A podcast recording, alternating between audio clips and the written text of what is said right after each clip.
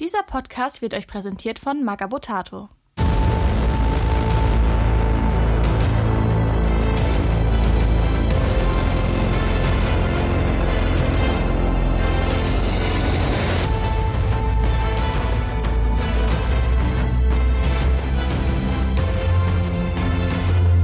Ich bin Jeremy. Ich bin Chris. Ich bin der Michel und ihr hört unsere drei Goldkehlchen, die nicht so oft auf dem Binnenkanal vertreten sind, als Gastbeitrag. Wir machen das ja immer so aus Spaß und wenn die Binnenjungs Bock haben, das zu veröffentlichen, dann machen die das und letztes Mal haben sie. Und weil ihr alle so super liebes Feedback gegeben habt, dass das eigentlich ganz cool war, was wir gemacht haben, haben wir überlegt, wir machen das nochmal. Vielleicht stimmt es ja gar nicht, ihr habt dann nach drei Minuten ausgemacht und wolltet nur nett sein, aber das könnt ihr ja jetzt auch wieder machen. Und Genau, also eigentlich ist das gelogen, was der liebe Michel jetzt gesagt hat, denn letzten Endes haben die Anwälte von Bin unsere Anwälte kontaktiert, haben sich dann in einem Speisewaggon der Deutschen Bahn nahe Köln getroffen. Long story short, wir haben die Vasallisierung akzeptiert und Ja. jetzt müssen wir leider wieder hier sitzen und diese Folge für euch aufnehmen.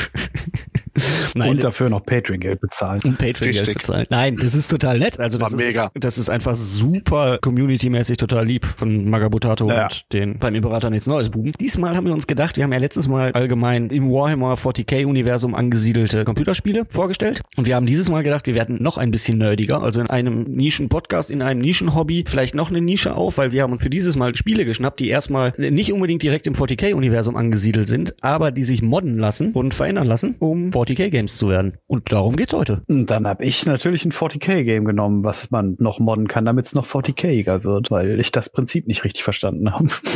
Ja, aber das ist völlig in Ordnung, Jeremy, du darfst. Das ist Natürlich. Und ja, wenn ihr Bock habt, euch das reinzuziehen, dann bleibt da dran. Wir bauen die Folge Liken ein und bisschen, subscribe. wir bauen die Folge ein Die bisschen Glocke aktivieren. ähm, ja, und wir bauen die Folge wieder so ein bisschen auf, wie die beim Imperator nichts Neues Folgen so aufgebaut sind und starten mit dem Hobby Progress. Wer fängt denn an? Der Chris vielleicht? vielleicht?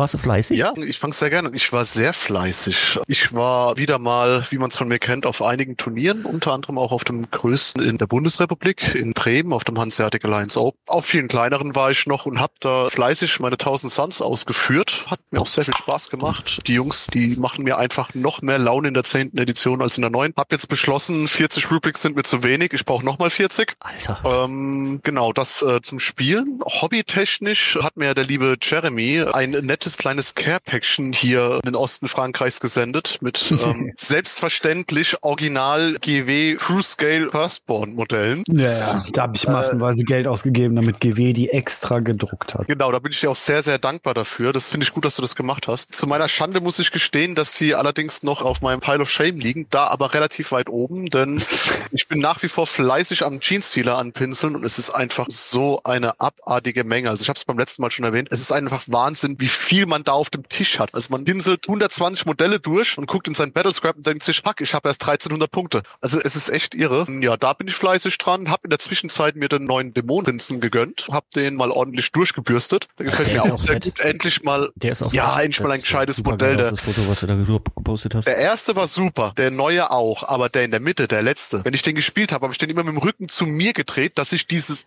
unglaublich hässliche Produkt Plastik nicht anschauen muss. Es ist so furchtbar abartig Ja. hässlich. Ich kann es nicht in Worte fassen. Es ich ist weiß gar nicht mehr, wie der aussieht. Ist der so froh. schlimm wie der Fantasy-Nagash von früher? Der wenig was schlimmer ist als dieses Modell. Also wirklich furchtbar. Aber der neue, wirklich Zucker, ganz, ganz, ganz großes Kino. Schön viele Bauteile, viele verschiedene für Age of Sigma, viele verschiedene Varianten für 40k, fünf verschiedene Köpfe. Wann hat man das mittlerweile in einem Bausatz? Du kannst jeden Chaos Gott einzeln bauen, äh, Quatsch, jeden Kopf extra draufsetzen. Ich habe selbstverständlich den von Sinch genommen. Und du hast auch nochmal einen Kopf für das ungeteilte Chaos. Bedeutet, du hast eigentlich, wenn du irgendwas selbst zusammenbasteln willst, noch Minimum vier Köpfe, wo du wirklich echt was mitmachen kannst, weil die super nice aussehen. Das war eigentlich so mein, mein Hobby Progress. Viele Turniere, viel Jeans-Stealer bemalen. Wie lange ist das her, dass wir jetzt das letzte Mal was gemacht haben? Halbes Jahr. Halbes Jahr? Oh, Auf wie vielen Turnieren äh, warst du da? In dem ah. Zeitraum? Sechs oder sieben. Ach, krass. Also Ja, so einmal im Monat mindestens, oder was? Ja, im Oktober war ich tatsächlich auf zwei, also Anfang Oktober war ich auf dem HAO in Bremen. Und dann sind wir auch direkt eine Woche oder zwei Wochen später hatten wir uns samstags im Schwarzwald bei uns, wo unser, also das Team, in dem ich spiele, ist im Schwarzwald ansässig, im Großraum Freiburg. Und da gab es ein Turnier vom lieben Zweischneid, die Black Forest Wars. Und da sind wir dann natürlich auch alle Mann hingegondelt, weil wenn es schon direkt vor der Haustür ist und man mal weniger als zwei, drei, vier oder noch länger Stunden fahren muss und für ein schickes Turnier, dann, dann nimmt man das natürlich mit. Wie so ein Halbzeitjob. Krass.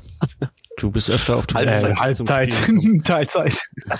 Ja, nee, es ist Sommer ist Turniersaison, es macht auch wirklich viel Spaß. Jetzt ist es ein bisschen ruhig. Im Dezember habe ich noch eins und im Januar veranstalten dann Jungs von uns das Zweitäger und dann geht's auch wieder so langsam los. Aber Sip, was hast du gemacht? Ich hab, oh, es ist lang her. Ich weiß gar nicht mehr, ob ich mein Salamanders Killteam da schon angefangen hatte. Auf jeden Fall habe ich ja ein Salamanders Killteam gemacht. Ich habe ja mir einen Drucker geholt, hatte ich ja in der letzten Folge erwähnt und habe fleißig, fleißig gedruckt mit Dateien von Bolter Jugend. Der ist ja im Discord auch hinreichend bekannt. Der macht halt Als Original GW-Dateien. Äh, Der genau, Original GW-Dateien mit sehr guten True Scale Marines. Ja, da habe ich mir ein gesamtes Kill-Team gebastelt, auch mit allen möglichen Bits und so. Ich habe mir einen Dreadnought gedruckt, beziehungsweise den Breya Ashmantle. Das ist ein Charaktermodell des Salamanders, beziehungsweise war. Ich habe mir den natürlich gedruckt und ich glaube kurz vorher oder kurz nachher ist er dann rausgeschmissen worden. Der Arschmantel.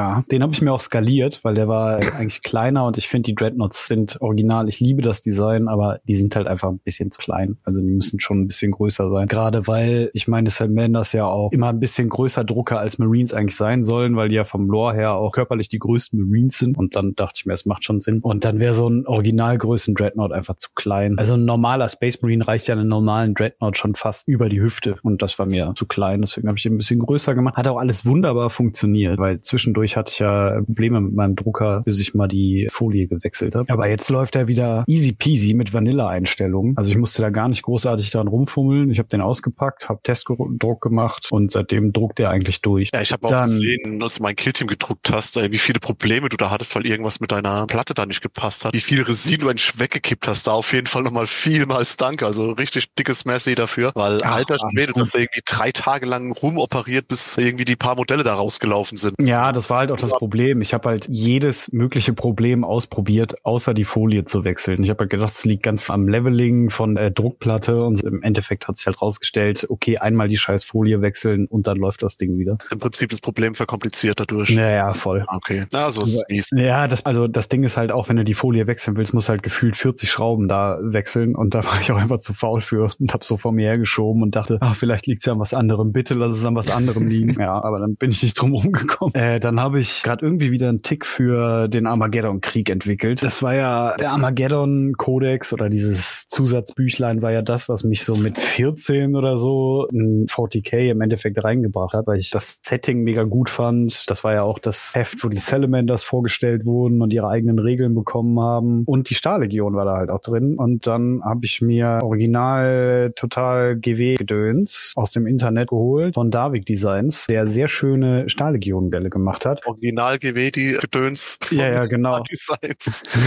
Okay. Und äh, habe mir da auch noch einen Zehner-Trupp gedruckt und einen Kommissar Yerick und ein großes Banner für die Starlegion. Und da habe ich bis jetzt eine Figur von zusammengebaut, aber die sind echt schön und auch von der Größe her sind die so nicht so bulkig wie die Gardefiguren von GW, sondern die gehen so mehr in Richtung Deathcorp, Forge World. Und ich stehe da ja drauf. Ich mag ja auch die neuen Deathcorp-Figuren nicht so wirklich, weil die mir einfach zu bullig und zu muskulös sind. Deswegen äh, suche ich eigentlich immer, wenn ich irgendwas mit normalen Menschen haben will, immer nach so Designs, wo die dann auch wirklich um einiges kleiner als Space Marines sind. Für einen Felix, für einen Low Budget Less Skill aus dem Discord habe ich Geiler Typ. auch noch ein Team gedruckt fürs Badab-Event. Dann habe ich jetzt gerade irgendwie den Flash bekommen, dass ich mal unbedingt meine erste Platte bauen will. Und da habe ich mir ganz viel MDF-Terrain für ganz wenig Geld gekauft von Tabletop Tactics, glaube ich, oder so. Bin da jetzt fleißig am Basteln. Also das Ding ist halt, das Zusammenbauen ist nicht so schwierig, aber ich will halt nicht diese flachen MDF-Gebäude überall rum haben. Deswegen wird da sehr viel aufgebautes dann wieder kaputt gemacht und mit Sand bestreut und Gekröse drauf. Dann habe ich mir 3000 Strasssteine bestellt, damit ich überall Nieten drauf machen kann und so. Ja. Das sieht aber am Ende ziemlich geil aus, was du da gemacht hast. Kann man Mhm, auch das im sieht auch Discord sehen. echt Das viel ist, Arbeit äh, aus. das ist richtig geil krustig. Ja, ich finde das auch ganz gut. Besonders weil halt auch ich das im Endeffekt mit, ich glaube, vier Obi-Wandfarben einfach äh, mit dem Schwamm drauf packe. Und das sieht erstaunlich krass nach verrostetem Metall aus, obwohl gar ke- keine Metallfarbe drauf ist. Hast du das, hey, hast du dir die Technik selber ausgedacht oder hast du irgendwo gegoogelt? Nee, der gute Radunz aus dem Discord hat mir Tipps ein geiler gegeben. Typ. Ja, Okay, der hat cool. mir sehr viele Tipps gegeben, wie man das machen kann, weil der hat auch Industrial-Gelände gemacht und der hat mir dann auch gesagt, das war einfach vier, fünf Farben mit einem Schwamm und dann wird da ordentlich draufgeklopft die ganze Zeit. Und das funktioniert erstaunlich gut. Geil. Ja, das sieht auf jeden Fall mega gut aus. Cool. Ja. Ich bin halt noch gespannt. Ich habe halt noch so Rohre mit Leim-Backpulvermischung bestrichen, was auch richtig geil krustig geworden ist, weil das Backpulver halt reagiert. Okay. Aber das bröselt halt auch ab ohne Ende. Ich habe da jetzt, glaube ich, schon drei oder vier Schichten Lack drüber gemacht, damit es mal einigermaßen hält. Ist jetzt erst grundiert, deswegen weiß ich noch nicht, wie sich das verhält, wenn ich da anfange mit dem Schwamm drauf zu tupfen. Aber wenn es hält, sieht's richtig gut aus. Vermute aber, das wird äh, ein Problem. Ne?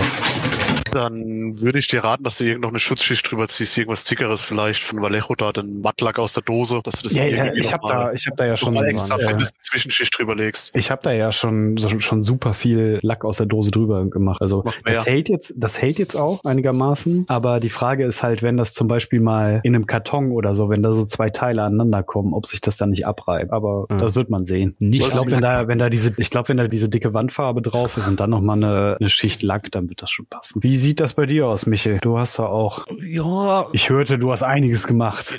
Einige große Sachen. Ach, In deiner ja. Freizeit hast du sehr große Sachen gemacht, haben ja, wir gesehen. Ja, also geht so. Nein, ja, ich habe ja immer, ich habe über den Sommer halt unfassbar viel gearbeitet und quasi gar nichts geschafft und hatte halt dementsprechend auch Stau und Bock jetzt irgendwie. Und jetzt habe ich seit zwei Wochen frei und Zeit und Freizeitstress, weil ich ganz viel nachholen möchte. Ich habe jetzt diese Mini-Dioramen, von denen ich das letzte Mal erzählt habe. Ich meine, es sind vier Figuren plus die Salamanders drumherum, die sterben. Die habe ich jetzt quasi fertig. Dann zwei Figuren brauchen noch die Highlights und dann ist die erste Hälfte vom Killteam fertig. Da ist auch heute Morgen noch Bottropper Mische ordentlich drauf gelandet, damit die jetzt gehighlightet werden können. Ansonsten mache ich inzwischen tatsächlich mindestens die Hälfte meiner Hobbyzeit auch so Geländebau, 3D zeichnen, also meine eigenen Dateien halt und dann selber drucken. Da habe ich jetzt noch so ein Geländeprojekt angefangen. Das ist ein bisschen größenwahnsinnig. Ich habe ich noch weiß- ein bisschen größenwahnsinniger als dein riesiger Spieltisch, den du auch noch nebenbei baust. Ja, der, der, der druckt sich ja nebenbei. Nein, ja, genau. Ich, äh, ein, ein Spieltisch. Äh, Also mich hat aufgeregt, dass man nirgendwo im Netz schematische Übersichten über imperiale Raumschiffe findet oder generell über 40k-Raumschiffe. Es gibt diese Beschreibungen in den Romanen, aber die beschränken sich halt immer auf die üblichen Orte. Und was da sonst so alles drin ist und wie die so schematisch aufgebaut sind, gibt's ja gar nicht. Und da ich auch großer Raumflotte Gothic-Fan war früher oder auch noch bin, habe ich überlegt, warum nicht im Miniature-Scale 30 Millimeter mal ein imperiales Raumschiff bauen. Und dann habe ich mit so einer Fregatte angefangen und habe gedacht, das ist ein bisschen wenig Platz. Und dann habe ich in dem Scale mal angefangen, so ein bisschen zu recherchieren und ein Schema zu machen, wie denn so ein Kreuzer denn aussieht. Und habe jetzt angefangen,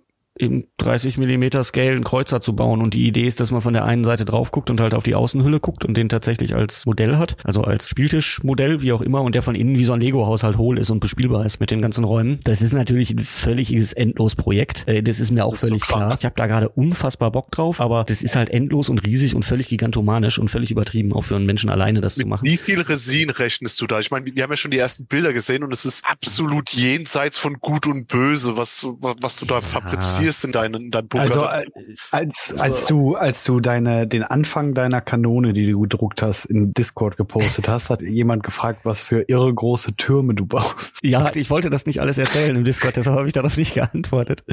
ähm, das ist halt die Nova-Kanone, die vorne unterm Bug sitzt und ja, die wird am Ende so zwei, zweieinhalb Kilo Resin haben. Also die ist halt hohl von innen, aber das sind trotzdem zwei Kilo Resin. Und es gibt in der alleine schon, da ist so eine Kommando-Basilika drin. In der gibt's schon drei bespielbare Etagen, an denen zeichne ich gerade. Deshalb sind die noch nicht gedruckt. Genau. Verrückt. Und weil das halt ein äh, völlig übertriebenes Projekt ist, gibt's auch eine Exit-Strategie. Ne? Falls ich irgendwann wirklich die Motivation daran verliere, dann kommt halt eine Holzplatte drunter und dann hast du einen abgestürzten Kreuzer. Und es ist immer noch ein fetter Spieltisch. Ich wollte gerade fragen, du hast ja du hast ja den Scale genannt, in dem du das machen willst. Ich habe es gerade nicht mitbekommen. Hast ja noch erwähnt, dass das Ding scheiß sechs Meter lang wird. Ja, das wird, dann, das wird dann umgerechnet sechs Meter lang, genau. Ja, ja also ich weiß nicht, sowas macht halt Bock. Also ich habe jetzt überlegt, diese Nova-Kanone, dieser Eisenkristallreaktor, der da drin sitzt, das Material erstmal herstellt, was dann beschleunigt wird. Wie wartet man denn so ein Ding über die Jahrhunderte? Und da ist halt völlig logisch, da gibt's so eine Schleuse rein, aber wenn du einmal da reingehst, kommst du halt nie wieder raus, weil du bist ja hardcore verstrahlt dann. Ähm, Mhm. Also haben die über die Jahrhunderte da Servitoren und weiß ich nicht, irgendwelche armen Schweine reingeschickt. Ne? Die müssen ja nur was reparieren oder was servicen und dann bleiben die halt da drin. Und bin gerade dabei in diesem Wartungsgang, in diesem kleinen, den kann man dann halt auch von der Rückseite von aus, kann man den sehen, ohne Ende Leichen und so reinzupacken, so verweste. Das ist halt so dein, dein, dein letzter Gang, äh, ja, Grimdark halt. Herzlichen Glückwunsch, du bist heute 40 geworden. Du darfst irgendwas reparieren. Ja, das sind ja dann, Nein, das sind ja dann irgendwelche. Leute, der Opa mal gegen imperiales Gesetz verstoßen hat. Oder du wirst halt eben zum Servitor gemacht. ich ne? habe Deckdienst, ich kann das nicht machen. Tut mir leid. Nö, nö. Genau. Ich habe noch, um mal wieder auf den Boden der Tatsache zurückzukommen, ich habe äh, meinen Dark Angels Contemptor Dreadnought, der hier seit anderthalb Jahren so grundiert und geklebt rumsteht. Der hat die Grundfarben und wartet jetzt noch ein bisschen auf Bottropper Mische. Den Ach, deine. Dreadnoughts liebe ich aber auch. Die Der sind immer so auf dem Weg, geil, vollge fertig, zu werden. vollgepackt mit irgendwelchen Details und so. Ich stehe auch einfach auf dieses Dark Angels Grün. Und, ja, und ich hatte das ein bisschen, das wie bei dir mit den normalen Menschen, die dir bei GW zu bulky sind, war mir halt auch der Contemptor. Der war mir zu, ist noch der Forge World. So alt, so lange habe ich den schon, weil inzwischen gibt's die ja bei GW unter 30k. Um den Bulkier zu kriegen, hat der halt auch echt viel Zeug dran. Der ist halt ja auch uralt Mhm. und hat eine Million Ehrungen gekriegt. Die müssen ja auch irgendwie da draufkleben. Der hat ein riesen Buch auf der Schulter und so Zeug. Ja, das war's so von mir. Sehr schön. Und ansonsten, wie gesagt, ich habe im Sommer kaum was geschafft, was mich sehr ärgert. Und ich habe ja leider auch das BMK-Event verpasst, zu dem ich mich ursprünglich angemeldet habe und ein bisschen äh, Killteam mit euch allen spielen wollte. Ja, wer das nicht verpasst hat, sind Chris und ich. Wir waren nämlich Genau. beide da. Wir haben uns da auch mal in echt gesehen, Ja, konnten uns direkt endlich in die Arme fallen. Direkt nochmal verliebt. ja, also ich fand's mega gut. Also es hat so Spaß gemacht. Ich habe mich so geärgert, dass ich im Endeffekt früher weg musste. Du warst ja schon Ähm, voll, gibst du. Auch das, ja, aber da war ich ja nicht der Einzige. Wobei das ja ein bisschen unfair ist. Der Dennis hat ja ab äh, gefühlt 10 Uhr morgens hat er ja angefangen, Schnaps zu trinken, aber der ist ja auch drei Meter groß. Der passt ja auch viel alle mehr drei rein. Meter groß. ja, das ist stimmt. euch das mal aufgefallen? Die, die sind alle drei Meter groß. ich glaube, ich war der Kleinste auf dem auf Du dem warst definitiv der Kleinste, ja. Bis, bis auf Santa, der ist drei Meter breit. Und groß. Das ist ein Und ein sehr angenehmer Zeitgenosse übrigens. Ja. Äh, Ich hab mich länger mit ihm draußen unterhalten. Muss ich wirklich sagen, Santa, bist echt ein angenehmer Gesprächspartner. Ja gut, aber alle, ne? Das muss man ja wirklich sagen. Also ich bin ja tatsächlich auch nicht der Typ, der jetzt zum Beispiel in GW geht und da mit irgendwelchen fremden Leuten dann zockt. Und da war das aber, das war von Anfang an, war das so eine entspannte Atmosphäre und die Leute waren alle so verdammt cool. Also es ist ja zum Beispiel, ich habe ja auch noch nicht so viel Killteam gespielt und habe dann so ein Cheat Sheet im Internet vorher gefunden, wo halt die Regeln von Killteam so komprimiert auf einer DIN A4-Seite drauf sind. Und ich musste im Endeffekt nur einmal im Discord nachfragen, ob mir das jemand für morgen drucken kann. Und ich hatte sofort jemanden, der gute, weiß nicht, wie man es ausspricht, Takesh, Takesh. Ich habe auch alle Namen vergessen. Auch ein Fall geiler Typ. Alle Ja. geile Typen. Also, Auf jeden äh, Fall. so, dass ich nicht da war. Er hat's mir auf jeden Fall auch direkt mitgebracht und es hat mir so dermaßen weitergeholfen. Ich habe es dann auch direkt, der gute Felix hat mich ja von zu Hause abgeholt tatsächlich mit dem Auto, weil er auf dem Weg so ungefähr vorbeigekommen ist und hat mich dann vom Wuppertal dahin gefahren. Das war auch super gut. Ja. Also, äh, Michel, also ich, ich schilder dir mal meinen ersten Eindruck. Also ich habe mich da früh morgens ins Auto gesetzt, bin da vier Stunden lang hochgeritten, bin ausgestiegen, bin dann so irgendwann, ich glaube zehn ging es glaube ich los. Kurz nach zehn bin ich in diesen Laden reingelaufen. Mein erster Eindruck war, da stehen, keine Ahnung, 10, 16 Leute. Alle sehen sie so ähnlich aus wie du. Viele mit ganz viel bunter Farbe auf der Haut. Es steht überall Bier und Schnaps rum. Leute stehen mit Miniaturen an Tischen. Im Hintergrund läuft irgendeine chinesische Folklore von Dennis und mir kommt jemand in Unterhose entgegen, weil er jetzt tätowiert wird. Also das war mein erster Eindruck. Da dachte ich mir so, jo, passt, ne? Hier gehörst du hin. Ja, also wirklich- ich, ich glaube, beim Reinkommen standen da auch schon zwei Kisten Bier und dann die Schnapsflaschen, die dann noch in die Bierkisten reingesteckt waren. Ja, das klingt, ja, ich ärgere mich sehr, dass ich es verpasst habe. Wirklich, wirklich. ich muss dir leider sagen, du hast wirklich was verpasst, weil ich habe an diesem Tag nur geile Leute um mich rum gehabt, wo ich ohne zu zögern jederzeit sofort auch gerne acht Stunden fahre, um mit den Leuten nochmal einen Tag zu verbringen. Es war einfach großartig. Ich habe ja nicht gespielt, ich war ja nur zum Trinken und Pöbeln dort. nur noch gut. War Ja. wirklich genial, war ein ganz, ganz, ganz, ganz toller Tag. Und auch nochmal äh, vielmals äh, Messi, muss man da eigentlich auch sagen, an, an Kilian und Dennis, dass die einfach mal so an einem Samstag ihren Laden da zur Verfügung gestellt haben. auf jeden Fall. Das Ja, auf jeden vor Fall. allen Dingen an Kilian für den extrem geilen Chaosstern, denn jetzt meine linke Namen vergessen. Scheiße, wie heißt das? Clip, wo hab ich mir Wade? den Chaos Nein, wo hab ich mir Schulter? den Chaosstern drauf tätowieren lassen. Hier Also links Ellbogen. Ellbogen. Danke, Ellbogen.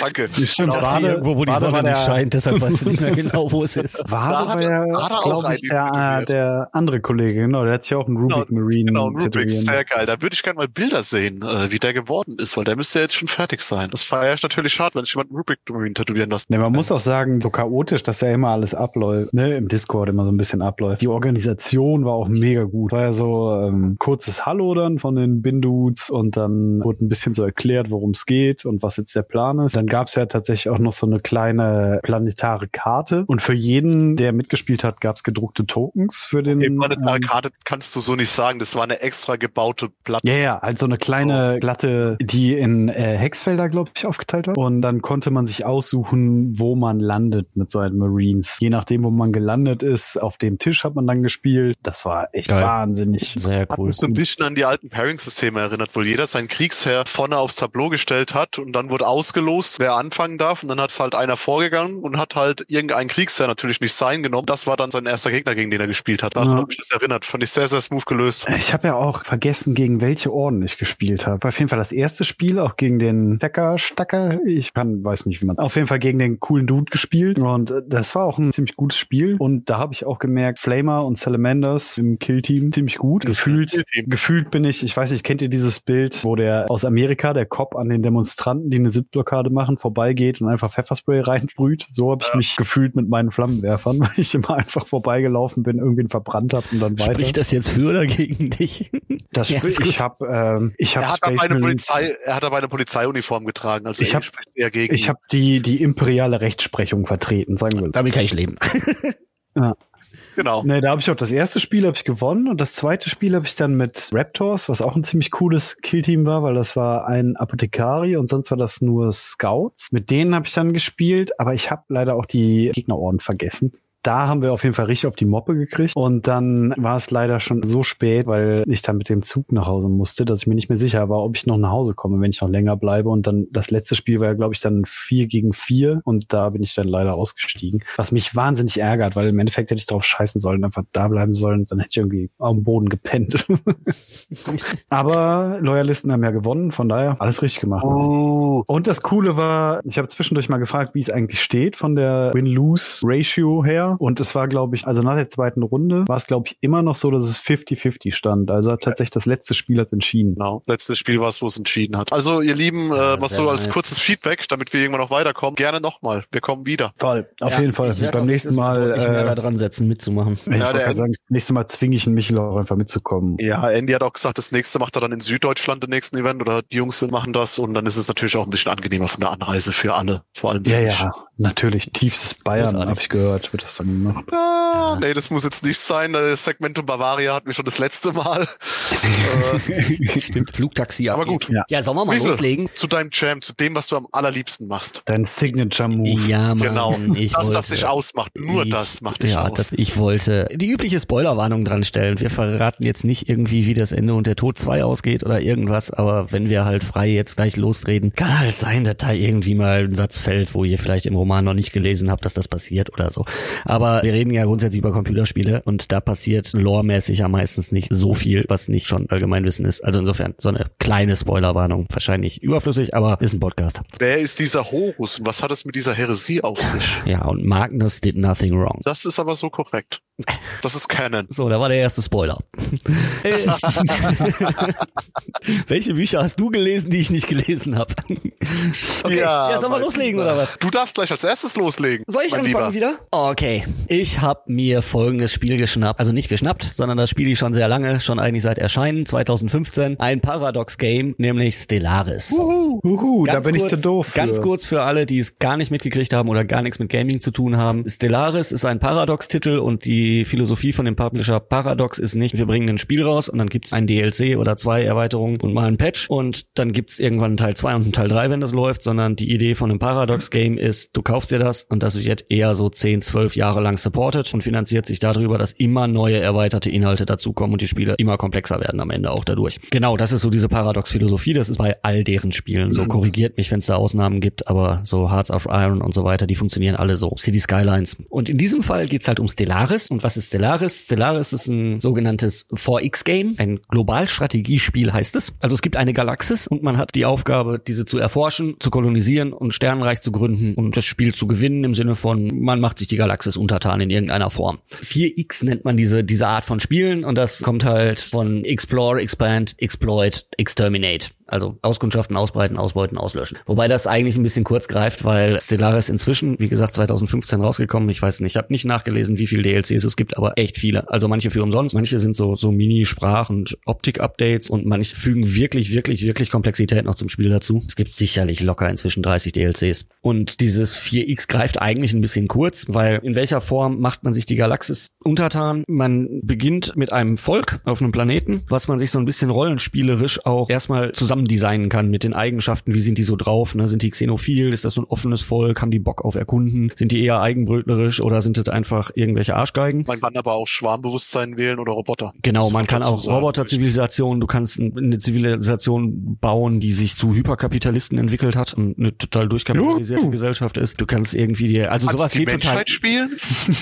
und du kannst ja auch deine Xenos völlig frei zusammenstellen, inklusive Porträts und wie die aussehen. Und das ist, hat echt eine riesige Rollenspielkomponente. Wenn du Bock auf irgendwie Space-Kommunisten hast, baust du dir Space-Kommunisten und das hat gravierende Auswirkungen darauf, wie sich dieses Volk spielt. Und spielst du was Offeneres, bedeutet das auch gar nicht, dass du mit demselben Volk das Spiel beendest, wie du es anfängst, weil du kannst ja auch Völker assimilieren oder dich einfach mit Leuten zusammentun und irgendwann ist eine ganz andere Spezies die Mehrheit in deinem Volk oder es ist einfach gemischt oder du machst dir was untertan. Das geht halt alles und es gibt halt unfassbar viele Mechanismen. Es geht nicht rein um Krieg führen, du kannst durchaus völlig pazifistisch das Spiel gewinnen durch Diplomatie. Dann butterst du die anderen über Diplomatie unter, machst du die halt untertan. Und es ist erstmal ein total komplexes Game und wie ihr jetzt vielleicht schon rausgehört habt, sowas bietet sich natürlich unfassbar an für 40k. Man hat eine komplette Galaxis, du kannst von einem alles verschlingenden Schwarm, Tyranniden, bis zu total humanen, lieben Imperien, bis hin zu irgendwie doch ein bisschen shady Imperien, Tau. Du kannst dir eigentlich Völker bauen, wie du möchtest. Und, ich finde äh, schön, dass du, dass du als alles verschlingende, da hast du ein Beispiel aus 40k, shady Imperium, hast du ein Beispiel aus 40k und total liebe Imperien wird einfach übersprungen bei 40k.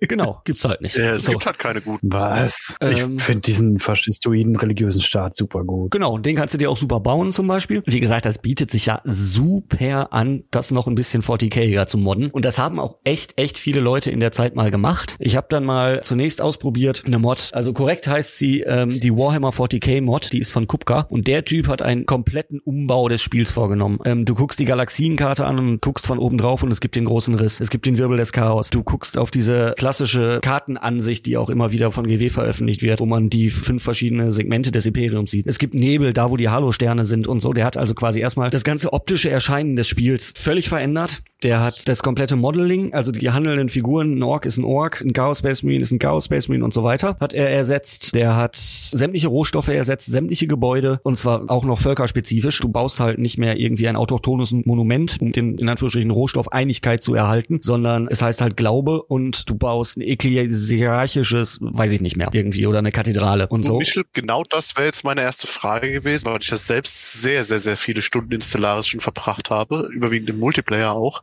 Ähm, es ist ja ein Spiel, das extrem viel Micromanagement fordert, in meinen Augen. Mhm. Diese, die diese Mod greift Jahre, die, ersten so 50 Jahre kriegst du in anderthalb Stunden runtergespielt und die nächsten fünf Jahre brauchen die genau, nächsten anderthalb Stunden. Genau. Wie weit greift die Mod auf dieses Micromanagement ein? Ich kenne es noch, glaube ich, auch, wie heißt das? Bei anderen Paradox-Titeln heißt das Reichszusammenhalten. Wie weit greift das da ein? Ist es ähnlich wie mhm. oder ist es genau wie im Vanilla Hauptspiel? Oder wird das tatsächlich übersprungen oder lässt sich das überhaupt richtig mit einbinden in die Mod? Weil du bist ja wirklich stark im Micromanagement, wenn du dich mit Stellaris befasst. Ne? Und das ist Erstes Problem an der Mod, weil du purzelst ins 41. Jahrtausend nach der Eröffnung des großen Risses. Das erste ist, damit die Mod funktioniert im Singleplayer, du musst das Imperium spielen. Du kannst keine anderen Fraktionen spielen, ja. weil er da halt in der KI auch relativ krass drin rumgerührt hat, damit das so ist, wie es ist. Äh, ist die Mod ja schon raus für mich. Und du startest mit einem fucking Imperium. Also bei Stellaris, wer das nicht gespielt hat, Planeten sind wichtig, Planeten sind krass und so im Endgame, wie viele Planeten hast du dann? Sag mal was, Chris. Auf wann das kannst du ja, einst ja, kannst du ja einstellen. So, also wenn, wenn du wirklich, wirklich, wirklich, ist, krasses, so. wenn du wirklich, wirklich krasses Spiel spielst, dann managst du am Ende 50, Und 60, 70 Planeten. Ne? Maximal. Naja, Soweit würde genau. ich gar nicht gehen. Das macht ja die Performance gar nicht mit. Also Stellaris ist leider ein Spiel, was, du hast gesagt, wann es rauskam. 2015. Äh, Ende, genau, ist Ende also 15. schon einige Jahre draußen und es hat leider das Problem, dass es nach wie vor im Late Game unglaubliche Performance-Probleme hat. Ne? Ja. Also da crasht es gern Einfach. mal oder es hängt sich auf oder wenn du im Multiplayer spielst, hast du ziemlich viele Pausen zwischendrin, weil die Zeit, die für beide ja läuft, auf einmal unterschiedlich läuft, weil der Host schneller läuft und der zugejoint ist einfach nicht hinterherlaufen kann mit seiner ja, Zeit. Genau. Also ja, das ist auch immer das, was ich auch immer gehört habe. Bin nie so ja. weit gekommen. Ich habe das nur irgendwie nur, weiß ich nicht, 20 Stunden. Ich, und ich bin da auch gnadenlos abgesoffen, aber ich habe immer gehört im Late Game, das wird alles so groß, dass du da schon fast ja, also einen PC brauchst. Du ja, musst genau. wirklich die kleinste Karte spielen mit am besten nur drei, vier verschiedenen Völkern und musst wirklich alles runterdrehen, damit es dann im Late Game wirklich flüssig läuft. Aber die wenigsten Spiele gehen tatsächlich ins Late Game. Ja, genau. Stellaris ist so frei. Also ich bin mehr der Singleplayer. Du musst das nicht mal zum Ziel haben, das Spiel zu Ende zu spielen. Du kannst es auch quasi wie so ein Sandbox Endlos Game der bauen und das dann spielen. Also ich habe wirklich mehrere tausend Spielstunden in Stellaris, muss ich zugeben, über die Jahre und kann an einer Hand abzählen, glaube ich, wie viele Spiele ich zu Ende gespielt habe. Sondern man probiert was aus, man baut es auf und dann irgendwann spielst du das Spiel halt fünf, sechs, sieben Abende lang, diesen, diesen ja, einen Spielstand. Und dann hast du halt keinen Bock mehr oder willst mal was Neues ausprobieren. Und dann machst du halt was Neues oder willst eine neue Geschichte erleben. Weil das Spiel lebt halt auch ganz viel von den Stories, die dir erzählt werden, was dir so passiert. Also es ist sehr textbasiert. Es ist kein actionlastiges Grafikspiel, sondern es ist sehr textbasiert. Du verbringst total viel Zeit in der Galaxienübersichtkarte, schiebst deine Sachen hin hin und her, entwickelst deine Planeten und dann passieren Sachen und die Geschichten, die erzählt werden, sind so ein bisschen rollenspielmäßig über Text und du musst dich halt entscheiden oder kannst dich zum Teil, je nachdem, welchen Charakter dein Volk hat, auch nur für bestimmte Sachen entscheiden. Wenn du Ja. halt super xenophob bist, dann gibt's halt Events, bei denen gibt's halt nur einen Ausgang am Ende, weil du bist ja xenophob. Du fängst dich plötzlich an, mit den anderen irgendwie zu reden. Ja, oder wenn du als halt Reporter sagst, du brauchst jetzt mehr Rohstoffe und, und beginnst irgendwelche Kriege, um irgendwelche Planeten einzuleben, das sind halt Menschen drauf, ja, Pech gehabt, die werden dann halt versklavt. Genau, Also ja, das oder ist du schon, kannst ja auch zu schon Nahrung so, wie es der verarbeiten, nachdem, wie du drauf bist. Genau. Ja, Soylent Green. Ja, genau.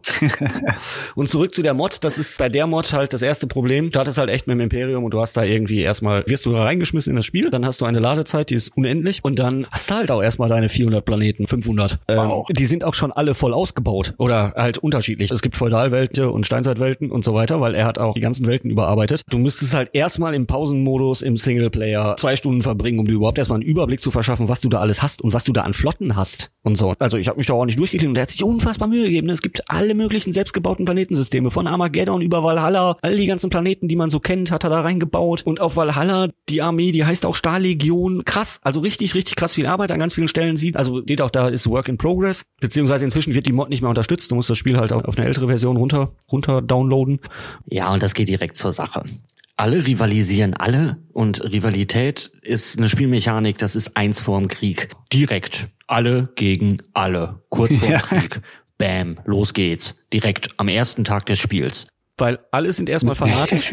Und fanatische Säuberer heißt, wenn du dein Volk so baust, verzichtest du auf den kompletten Diplomatieteil. Du bist halt fanatischer Säuberer, das heißt ich und nur ich. Und gibt's keine Fertig, Diplomatie. es gibt keine Diplomatie. Du redest nicht mit Aliens, du verbrennst sie, deportierst sie und machst sie kaputt. Deportieren, sondern- mögen wir hier ähm, genau. Und also das ist erstmal erstmal ruckelt der Rechner, egal was für einen Rechner du hast. Und es hat ein äh, zweites Problem. Diese Mod, die ist wirklich wirklich schön gemacht und da hat jemand wirklich wirklich viel Arbeit reingesteckt. Ja, Also davor habe ich riesen Respekt. Deshalb fällt es mir ein bisschen schwer, da was äh, Böses drüber zu sagen. Äh, sie funktioniert halt in der Form nicht, wenn ich fanatischer Säuberer bin und keine Diplomatie machen kann. Die Mod hat den Fehler, man kann aber auch keinem den Krieg erklären. Oh. Äh, und damit ist sie, ja, dann guckst du dir halt das Okay. Imperium an und denkst, so würde es in Stellaris aussehen, okay. Und hier und da ist er nicht fertig geworden. Das, du kannst es aber nicht spielen. Da gibt's auch keinen Fix für und der Mensch, der das gemacht hat, die Mod ist von Kupka mit Q am Anfang. Also wie gesagt, wahrscheinlich wie mein Raumschiff, ist aber halt nicht fertig geworden. Also ist, ist nicht fertig und ist nicht spielbar. Was ich noch herausheben möchte, ist zum Beispiel der Mars. Der Mars hat den Ring of Iron, den hat er da reingebaut. Und auch als eigenes Modell. Das ist nicht zusammengesetzt aus irgendwelchen Komponenten im Spiel, sondern wirklich selber 3D modelliert da rein und so. Also super viel Arbeit, aber halt nicht fertig geworden. Und das ist ein bisschen schade. Ja, das ist schade. Das ist schade, aber auch krass. Also der Ansatz, der Ansatz ist halt krass. Im 41. Jahrtausend zu starten. Also weil da, da musst du erstmal echt Spielstunden reinstecken, um mit diesem Setting spielen zu können. Und du musst auch schon Ahnung haben, wie Stellaris funktioniert und wie die Mechanismen funktionieren. Ich glaube, du startest normalerweise im Jahr 2400. Ah, selbst das- Irgendwie sowas ist doch, glaube ich, das Startjahr. Ne? Nee, 2200 ist das Startjahr. 2000 Gerade- 2200 Gerade als du sogar? quasi die Überlichtrouten entdeckt hast. Das ist immer so das Ich habe Startjahr. das schon länger nicht mehr gespielt. Also deswegen, ich hoffe tatsächlich, dass du jetzt jetzt noch eine Mod erwähnst, wo du sagst, die müsst ihr alle spielen, weil ich habe total Bock drauf, Stellaris in, in 40k zu spielen, weil logischerweise Genau. Als 40k-Mann, man tut sich immer eine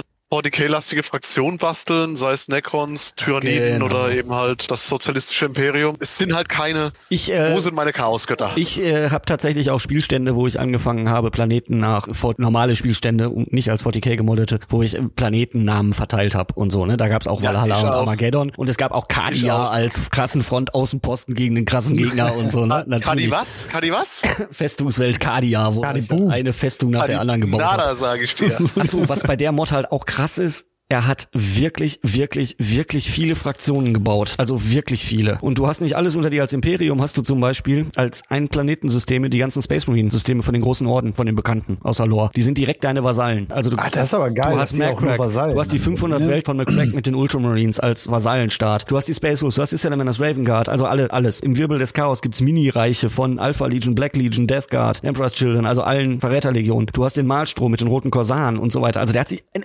unfassbare Mühe schon damit gegeben. Es funktioniert aber halt leider nicht. Das ist sehr schade. Also ich habe da trotzdem, mal, äh, trotzdem einen riesen geben? Respekt vor. Ich kann davon Screenshots machen, ja. Das Schöne bei Ja, Stellaris klingt, als hätte er so das Grundgerüst geschaffen und das wäre echt Ja. gut, aber halt die Spielmechanik. Ja, nicht oder, oder halt die. Stellaris. Ah, ist ein GW-Angestellter, weil das- gibt's das vielleicht auch einfach nicht her. Da bin ich nicht so im Thema. Ja. Ja, ja, oder er war GW-Angestellter, weil das klingt nämlich auch so ein bisschen nach GW, so, ja, wir machen euch jetzt hier was, aber ja. Ja, aber es klingt ja auch cool von der Idee her, dass man dann halt so überfordert ist. Ich meine, wenn du im Endeffekt dann vom Administrator bist, die Leute denken dann immer so, ja krass, die Stahllegion von Armageddon, das ist jetzt mein geiles Regiment. Aber wenn du halt das Imperium tatsächlich managen musst, dann ist das halt ein Regiment von zigtausend anderen. Ja, ja, und genau, wenn da halt genau. dann ein Planet im Orbit drauf geht, ja mein Gott, ey. Und dann klickst du wahrscheinlich sechs, sieben Warnungen weg, dass da gerade ein Planet angegriffen wird, weil du denkst, ja komm, der ist irgendwo im Outer Rim, also bis die an meinen Kern kommen, da muss noch ganz anderes passieren. Vielleicht helfe ich denen mal in zehn Jahren. Eine Frage habe ich noch. Und zwar, du hast ja gesagt, diese Mod ist nicht spielbar. Ist sie in dem Sinne nicht spielbar, dass du in deinen Möglichkeiten eingeschränkt bist? Aber du gerade gesagt hast, du kannst keinen Krieg erklären. Kann dir der Krieg erklärt werden? Du kannst dann aktiv dagegen vorgehen? Oder wie kann ich mir also das, das ist, vorstellen? das ist, das ist mir nicht passiert. Ich habe das mal so laufen lassen für 20 Jahre und es greift halt niemand niemanden an.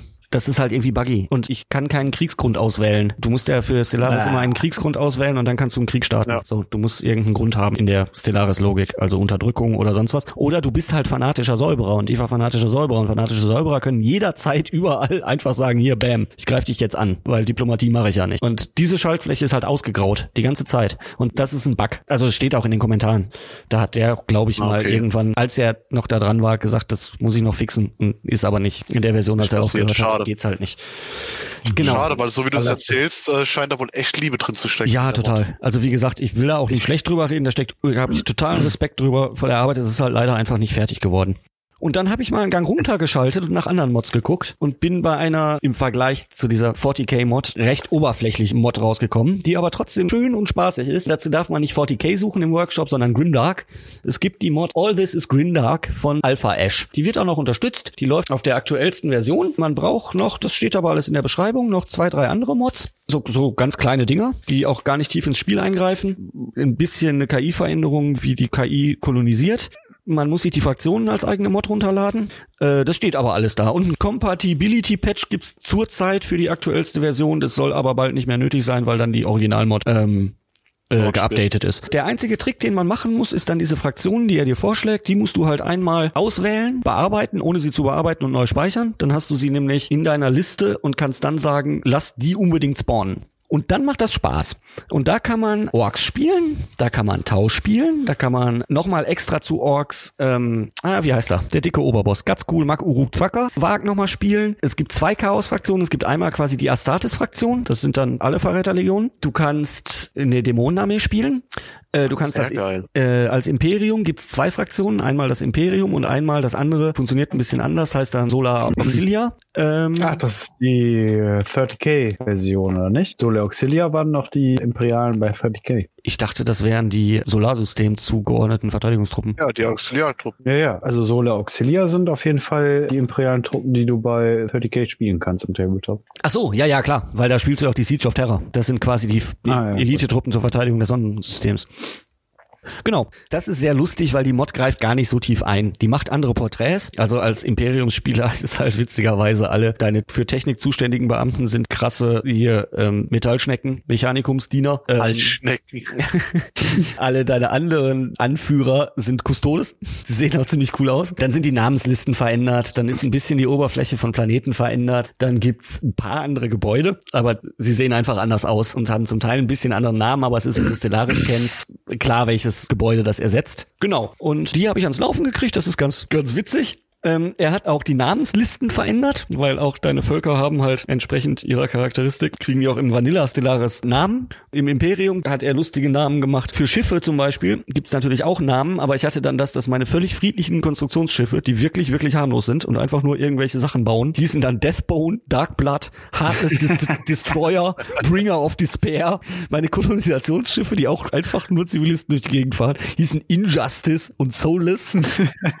so, das ist sehr cool. Großartig. Ähm, Das ist natürlich geil, ne? wenn du als Zivilist einfach auf dem Schiff geladen wirst, um irgendwo in einer neuen Welt zu landen und du landest auf der Injustice. Genau. So, das ist ein bisschen lustig, aber, aber ist ja cool, du kannst ja auch umbenennen. Äh, an ein paar Stellen waren auch so äh, Fehler, wo man quasi so Dateinamen eher gesehen hat, statt die echten Namen, aber das ist ja nicht schlimm, das kannst du ja umbenennen. Wenn du als Imperium spielst, hat er, also du hast schon jeweils einen Staat, der zu dem Volk passt irgendwie, weil er schon so die Heimatsysteme gebaut hat in dem Spiel. Und beim Imperium passiert zum Beispiel ziemlich am Anfang passieren zwei Ereignisse. Einmal ein Typ namens Master of Mankind ist halt ein Chef, der hat auch das Imperator-Porträt. Und da passiert relativ zügig ein Ding, was eigentlich aus einer krassen langen Geschichte im normalen Stellaris ist, dass dein Anführer zu einem Gott wird und das passiert da halt einfach. Also damit wird er unsterblich. Ja. Und alle fangen an, den Master of Mankind anzubeten, was ja voll Sinn macht. Jetzt ist aber, Ja. dass es immer männliche und weibliche Namenslisten gibt, was ja erstmal cool ist, nur wenn alle Custodes sind deine Anführer. Und dann hatte ich einen Custodes, der hieß Ludmilla Wolfpriest. da hat das Spiel das irgendwie durcheinander. Das ist ein bisschen witzig. Genau, aber das geht voll klar, das lässt sich super spielen. Ich habe Es ist das 40k Multiverse. Das ist, das ist schon richtig so. Es sind weibliche Custodes. Genau.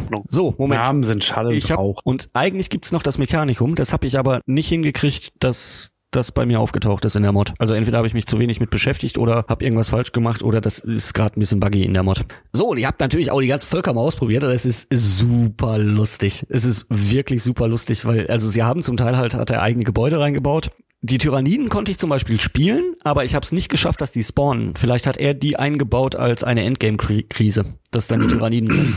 Also ich habe das sonst nicht als unabhängiges KI-Imperium hingekriegt. Und die Tyranniden haben halt sowas wie Laichbecken und in denen entstehen halt neue Bewohner, wenn du die spielst und sowas. Das ist ganz cool. Verdauungstümpel, da sind wir wieder. Genau, Verdauungstümpel, aber halt umgekehrt. Da kommen dann Tyranniden raus und werden nicht, oder ja, wie auch immer, vielleicht kommen sie auch Aus da rein. dem Hacksee. So, äh, die Orks haben total lustige Charaktertraits, die aber Sinn machen. Die sind gleichzeitig langsame Lerner und gleichzeitig begabte Ingenieure, was halt vom Hintergrund her voll Sinn macht. Das ist eine Kombination, die würdest du, wenn du selber ein Volk baust, Passt, ja. niemals bauen, aber es macht voll Sinn.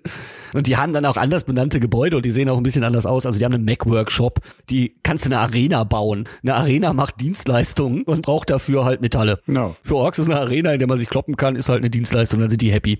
Und die Jobs sind auch umbenannt. Die Orks haben dann zum Beispiel Weird Boys, Max, Nobs, Bosse und Big Macs. Das Heimatsystem von denen heißt Morg und der Planet, auf dem du startest, heißt halt Gork und so. Das sind halt alles so kleine oberflächliche Sachen, aber das ist sehr cool und es macht sehr viel Spaß. Gimmicks, ne? Total.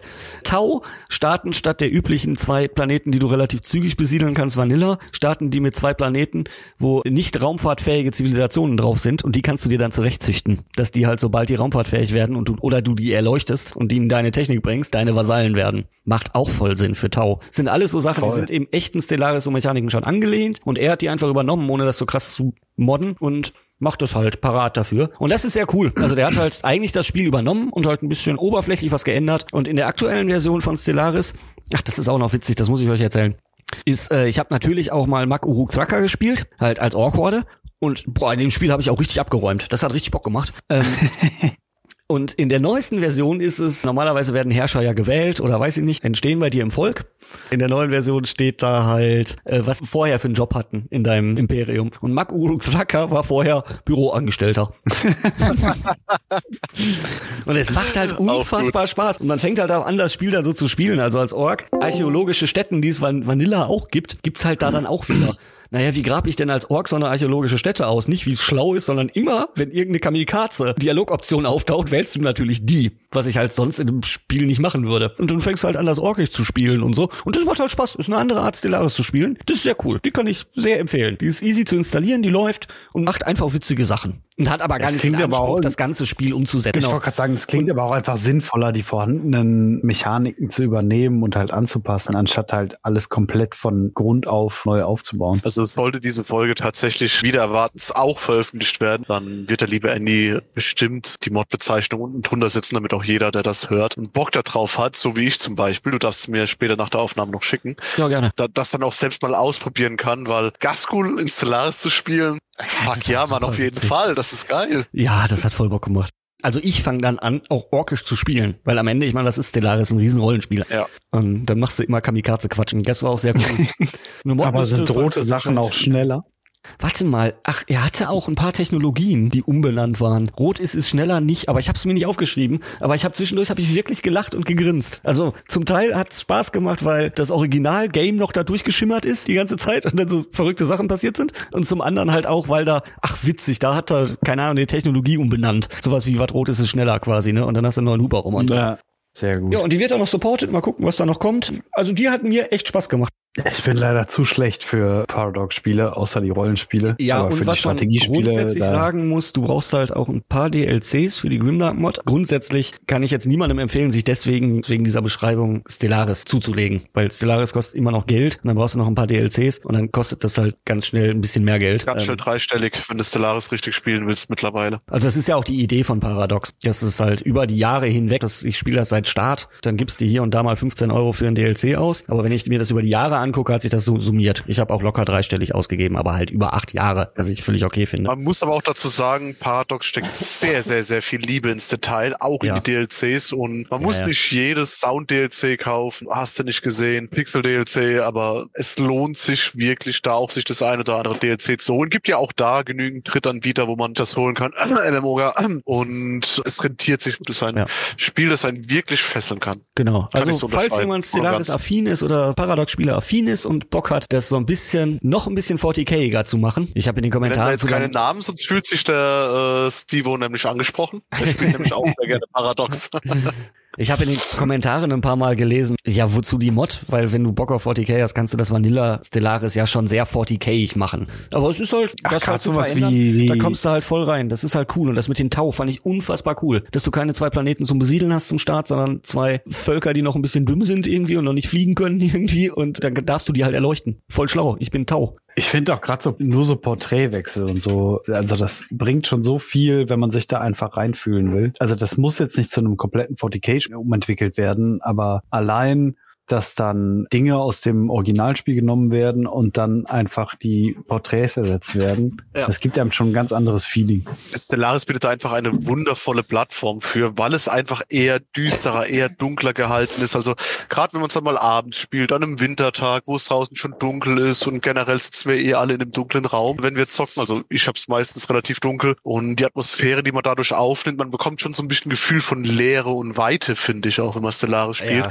Und da einfach nur so, nur so, so kleine Shenanigans setzen, wie, wie du es gerade eben angesprochen hast, andere Porträts, die Namen noch ein bisschen umsetzen und wirklich nur so ins, ins Detail ein bisschen was verändern, kann schon eine richtig, richtig geile 40k-Stimmung ja hervorrufen, weil bei Stellaris kann man sagen, in Bezug auf 40k-Mod, so wie ich das jetzt von Michel verstanden habe, ist weniger mehr und die letztere Mod von ihm genannte, äh, die scheint genau auch in, in, in diese Kerbe zu schlagen. Weniger ist mehr. Und Auf jeden Fall. Stellaris bietet eine super Plattform für. Ja, total. Ich kenne das bei Stellaris tatsächlich auch immer, dass Leute, die, ich sag mal, entspannende Substanzen zu sich nehmen, die sich, dass sie sich auch komplett da drin verlieren. Ja, also ja, ja. ist das dann Kannst auch so total.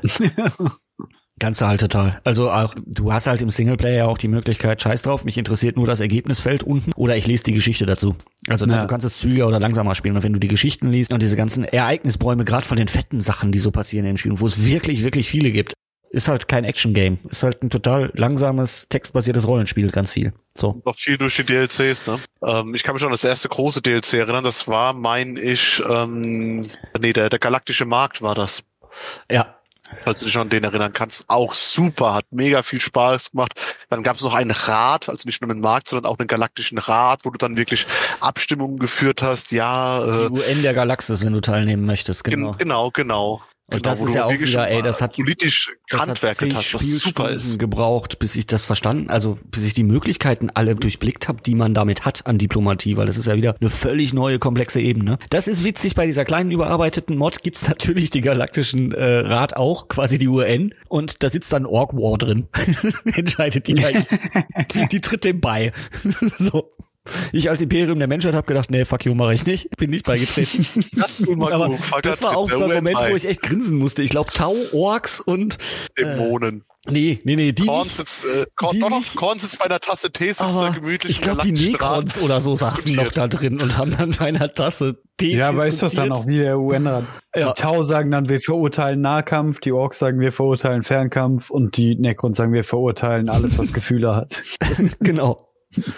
Ja, genau. Das war's äh, von mir zu den Mods. Es Sehr gibt, schön. Der, der Workshop ist riesig. Es gibt noch mehr 40k-Mods. Auch der erste, den ich erzählt habe, ist eine Weiterführung von jemandem anders, der das angefangen hat. Aber die zwei habe ich ausgiebig ausprobiert. Ja, das war's von mir. Ja, war auf jeden Fall mega interessant. Also, Äh, Ich ähm, werde wahrscheinlich kein Stellaris mehr spielen, weil ich auch einfach gefühlt zu dumm dafür bin oder zu wenig Geduld habe oder zu dumm bin und zu wenig Geduld habe. Äh, ja, wie gesagt, Frage nach acht Jahren ist, glaube ich, auch Abschluss. das Vanilla-Game halt unfassbar komplex. Ja, das hat sich auch extrem geändert. Aber Michel, mal ganz kurz, die Mod lässt sich die auch im Multiplayer spielen. Weißt du das zufällig? Ja, also steht zumindestens da. Ich habe es nicht ausprobiert, aber es steht da, dass sie Multiplayer-fähig ist. Weil er, er sagt halt, er hat gar nicht so viele Änderungen vorgenommen. Ja, ihr Lieben, dann weiß ich doch, was wir zwischen den Jahren machen werden, oder? Wir bringen dem guten Zip äh, Stellaris bei, der Michel und ich. Ich also, habe doch gerade gesagt, ich bin zu dumm. Also ich, ja, also ich sag die ganze Zeit er, ähm, äh, Alpha Ash. Ich bin, vielleicht ist es auch ein Sie oder genau, ich weiß nicht. Also der Mensch, der es gebaut hat. Genau, nee, äh, Sip, wir bringen dir das bei, wir spielen dann zusammen mit dir. Du darfst dann auch gerne Vasall von uns sein und uns dann 69 Euro Patreon zahlen. Äh, das ist kein Problem. Das ja, ist okay. Ich nehme einfach Salamanders, dann bin ich ja eh jedermanns Gutfreund. Genau. Ja, Weil ich genau. habe mir zum Ziel gesetzt, ich möchte Dämonen spielen und möchte dem Galaktischen Rat beitreten. Ach so, was ich vielleicht später auch noch rein, reinschneiden kann, ist äh, anders, wenn ich das reinschneiden will, muss ich das anders erzählen. Äh, wenn man das Chaos auswählt, dann hat man nicht den Wirbel des Chaos wie in der anderen Mod über mehrere Systeme, sondern du hast ein eigenes System, was er auch extra gebaut hat, was super weird ist mit ganz vielen schwarzen Löchern und so. Also normalerweise hast du in dem System halt einen Zentralstern und vielleicht einen Begleiter oder sowas und ein paar Planeten und er hat halt super viel schwarze Löcher, Nebel da reingebaut und so. Das sieht ganz cool aus. Aber alles Sachen, die es im Grundspiel auch gibt. Und dann gibt es da halt zig Planeten drin, als Chaos-Spieler fängst du an mit, ich glaube, 12, 13 Planeten. Die sind aber alle noch nicht ausgebaut. Und die Planeten haben aber alle die Namen von irgendwelchen Orten aus dem Wirbel des Chaos, die man kennt. Sagualsa und sowas. Da. Äh, Sagualsa, ähm, wie heißt diese Satisfier-Welt da von den Emperor's Children und so. Die ganzen Heimatwelten zum Beispiel sind da drin. Und die sind auch alle besiedelt. So, so hat er das halt gelöst. Das des Wie Chaos. hat er das gelöst mit dem Planet der Zauberer und Prospero? Oh, da müsste ich das Spiel für anschmeißen. Das weiß ich nicht mehr. Okay. Ähm, da tragen halt alle spitze Hüte unterm Stäbe in Boah, jetzt, jetzt verlieren wir einen Chris da drin, der gerade so gehypt war. Äh, ich weiß nicht, ob Thousand Suns einen Planeten hatten. ich guck's nach. Ja gut, dann kommen wir jetzt zum Zip. Der hat nämlich auch noch ein Spiel gehabt. Ein kleines, ein unbedeutendes. Äh, vielleicht kennt das auch keiner, ich weiß nicht. Also es ist wirklich eins du hast der. Es ja einfach gemacht. Eins der 40k-Spiele. Also erstens habe ich ja ein 40k-Spiel an sich genommen. Ihr habt ja beide Grundspiele genommen, die nichts mit 40k zu tun haben, die dann in 40k gemoddet wurden. Ich habe natürlich den einfachen Weg genommen. Ich bin ein einfacher Mann vom Land. Ich bin kein Großstadtanwalt. Ich habe mir ein 40k-Spiel genommen, was einfach noch 40k-riger gemacht wird. Beziehungsweise ich habe schon verstanden, wir hatten ja auch eigentlich mal unterschiedliche Themen, sprich die besten Mods für 40k und Spiele, die nicht 40k sind, aber sich wie 40k anfühlen. Deswegen habe ich eine Mod für ein 40k-Spiel genommen und das ist die Unification Mod für Dawn of War Soulstorm. Ich glaube, Dawn of War muss man gar nicht groß wahrscheinlich erklären, weil das kennen, glaube ich, die meisten Leute, die 40k spielen. Das war so eins der ersten guten 40k-Spiele, beziehungsweise ich glaube, das wird immer noch so als ziemlich das Beste angesehen. Ja. So das erste richtig gute 40k-Strategiespiel. Da gab es ja 40k, dann gab es die Erweiterung Winter Assault, dann gab es ein Standalone Dark Crusade und dann gab es als Standalone Soulstorm. Und Soulstorm wurde ja eher so mittelmäßig aufgenommen, weil das die Story ja komplett rausgestrichen hat und man hat mehr so risikomäßig gespielt mit vielen Völkern. Ja, die Story war halt nicht mehr dabei und deswegen wurde es nicht so gut aufgenommen. Auf jeden Fall gibt's dafür mittlerweile eine Mod, die Unification Mod 6.9, um genau zu sein. Und ich habe das mal so ein bisschen nachgelesen. Das war tatsächlich 2022 bei ModDB, wo man die Mod auch bekommt, war das tatsächlich auch die Mod des Jahres. Also die wurde äh, da ausgezeichnet. Klar, man kennt Dawn of War, das ist halt so ein Strategiespiel, so ein bisschen Company of Heroes und ist mit Basenbau noch, im Gegensatz zum zweiten und zum dritten Teil man hat zwei Ressourcen. Das ist einmal Energie, wofür man Reaktoren bauen muss. Und der Unterschied zu so Strategiespielen wie Command Conquer ist, dass man Anforderungspunkte noch als Ressource hat, um Einheiten zu bauen. Und Anforderungspunkte bekommt man, indem man Punkte auf der Karte einnimmt. Das heißt, man muss relativ aggressiv spielen. Ja. Und diese Mod, die Unification Mod, ist ein bisschen, also ich hatte ein paar Probleme, die runterzuladen, weil äh, manchmal hatte ich so, äh, wenn ich ein Spiel gestartet habe, dann ist im Ladebildschirm das Spiel plötzlich abgekackt und dann musste ich so ein bisschen drumherum arbeiten. es gibt aber auch wahnsinnig viele Kommentare, die einem da weiterhelfen, gerade bei MotiB oder auch bei Steam, weil gerade Soulstorm bei Steam halt noch gespielt wird wegen dieser Mod. Was die Mod eigentlich ist, ist, also man muss sagen, bei Soulstorm, das Vanilla-Spiel, das hat schon relativ viele Völker, die es bei 40k zu spielen gibt. Das wären zum Beispiel einmal die Imperiale Armee, Sisters of Battle, Space Marines natürlich, die Necrons, die Dark Elder, die Elder und Chaos. Das sind so die, und Orks natürlich. Das sind so die Fraktionen, die gibt's eh schon im Spiel und die Mod erweitert das Ganze noch um wahnsinnig viele Fraktionen. Also ich zähle die Fraktionen mal kurz auf, die es da gibt. Das wären eben das Imperium. Dann gibt es vom Adeptus Mechanicus gibt's Explorators, also Kundungsflotte. Dann gibt's die Death Corps. Dann gibt's die Stahllegion. Dann gibt's Hexenjäger. Dann gibt's die 13. Kompanie der Space Wolf, Ja, Black krass. Templars, Blood Angels, Dark Angels, äh, Dämonenjäger, Imperial Fists, Legion of the Damned, Salamanders und Vanilla Space Marines. Das sind nur die Imperiumsfraktionen. Dann gibt's noch Chaos Space Marines, Chaos Dämonen, die Death Guard, die Imperious Children, Thousand Suns, World Eaters. Und von den Xenos gibt's eben die Dark Elder, die Elder, dann gibt's noch Harlequins, Necrons, Tau, Orks, Tyranniden. Und bei Tyranniden ist das Besondere, die wurden schon verlangt im Originalspiel und die Entwickler haben gesagt, sie können das nicht darstellen, die Engine wäre dazu nicht in der Lage und dann, kann haben die Modder einfach, das einfach. haben einfach Tyranniden als Volk hinzugefügt. Klassiker. Gibt es Genestealer als eigenständiges Volk? Nee, noch nicht. Inari gibt's noch als eigenständiges Volk und Das heißt, dann jetzt will das noch weiter. Das supporten. wird die ganze Zeit noch supported. Das wird auch die ganze Zeit noch weiterentwickelt. Ich Ja, weiß das- leider nicht den Modder, aber ich habe jetzt gelesen, als nächstes soll noch die Farsight Enclave kommen, die Night Lords, eine Renegade Guard und Vostrojaner. Das ist jetzt nur für das nächste Update und mit dem übernächsten Update werden dann wahrscheinlich nochmal mehr Fraktionen hinzugefügt. Und das Krasse an der Mod ist halt nicht nur, dass halt so viele Fraktionen hinzugefügt werden, sondern dass abgesehen von den Fraktionen gibt es zum Beispiel auch neue Siegbedingungen für das Spiel. Also es gibt ja bei Strategiespielen oft dieses Capture the Hill, ähm, die Gegner einfach besiegen. Oder äh, bei, bei Dawn of War gibt's es gibt ja strategische Ziele. Wenn man dann mehr strategische Ziele einnimmt als der Gegner über einen gewissen Zeitraum, gewinnt man auch. Zum Beispiel gibt's bei der Mod dann auch noch Siegbedingungen wie Blood for the Blood God, wo man Blutpunkte sammelt. Und ich glaube, man muss dann 3000 sammeln. Und die Blutpunkte bekommt man natürlich, indem man gegnerische Einheiten killt oder Gebäude kaputt macht. Das heißt, es wird so ein Rennen darum, wer schneller gegnerische Truppen platt macht. Okay. Das ist interessant, Nice. diese Blutpunkte gibt's mittlerweile bei den World Eaters im 40k auch. Ja, ja, genau. Also das Ding ist halt auch die Mod.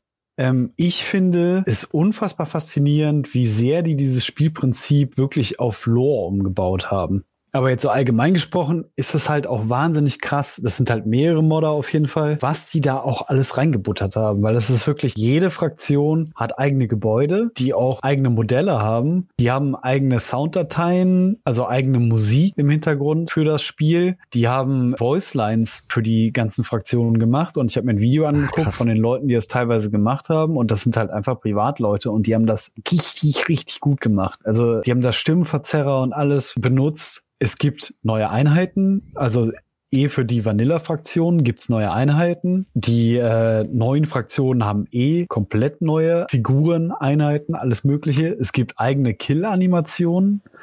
Und die Vanilla-Völker, zum Beispiel die Space Marines, die wurden geremodelt. Also da hat zum Beispiel früher, wenn du einen Trupp, einen taktischen Trupp bei den Space Marines gebaut hast, dann war das, weiß ich nicht, sechsmal dasselbe Modell. Und jetzt ist wirklich teilweise jedes Modell in einem Trupp unterschiedlich. Die haben dann unterschiedliche Brustpanzer, Helme, alles Mögliche. Die haben neue Upgrades da reingebaut für die Trupps. Also es ist zum Beispiel bei einem Space Marine Trupp, konntest du dann halt aussuchen, wenn du einen Space Marine Trupp gebaut hast, dann waren das fünf Space Marines und die hatten alle Bolter und dann konntest du halt noch so, ich glaube bis zu acht Space Marines, also dass der Trupp auf acht angewachsen ist, konntest du dann noch äh, bauen und dann konntest du die ausrüsten mit schweren Bolter, Flammenwerfer, Plasmawaffe und ist noch irgendwas. Und diese haben die nochmal erweitert, dass es jetzt noch Melter gibt, Laserkanonen. Ganz wichtige Frage, gibt es auch Primaris? Ja, es gibt auch Primaris tatsächlich. Yay. Es gibt zu dem ganzen Kram, den die für die Völker neu gemacht haben und halt auch die neuen Völker, die sie gemacht haben, gibt's auch einen Kampagnenkonfigurator und einen Gefechtskonfigurator, den sie auch noch eingebaut haben, wo man spezielle Sachen einstellen kann.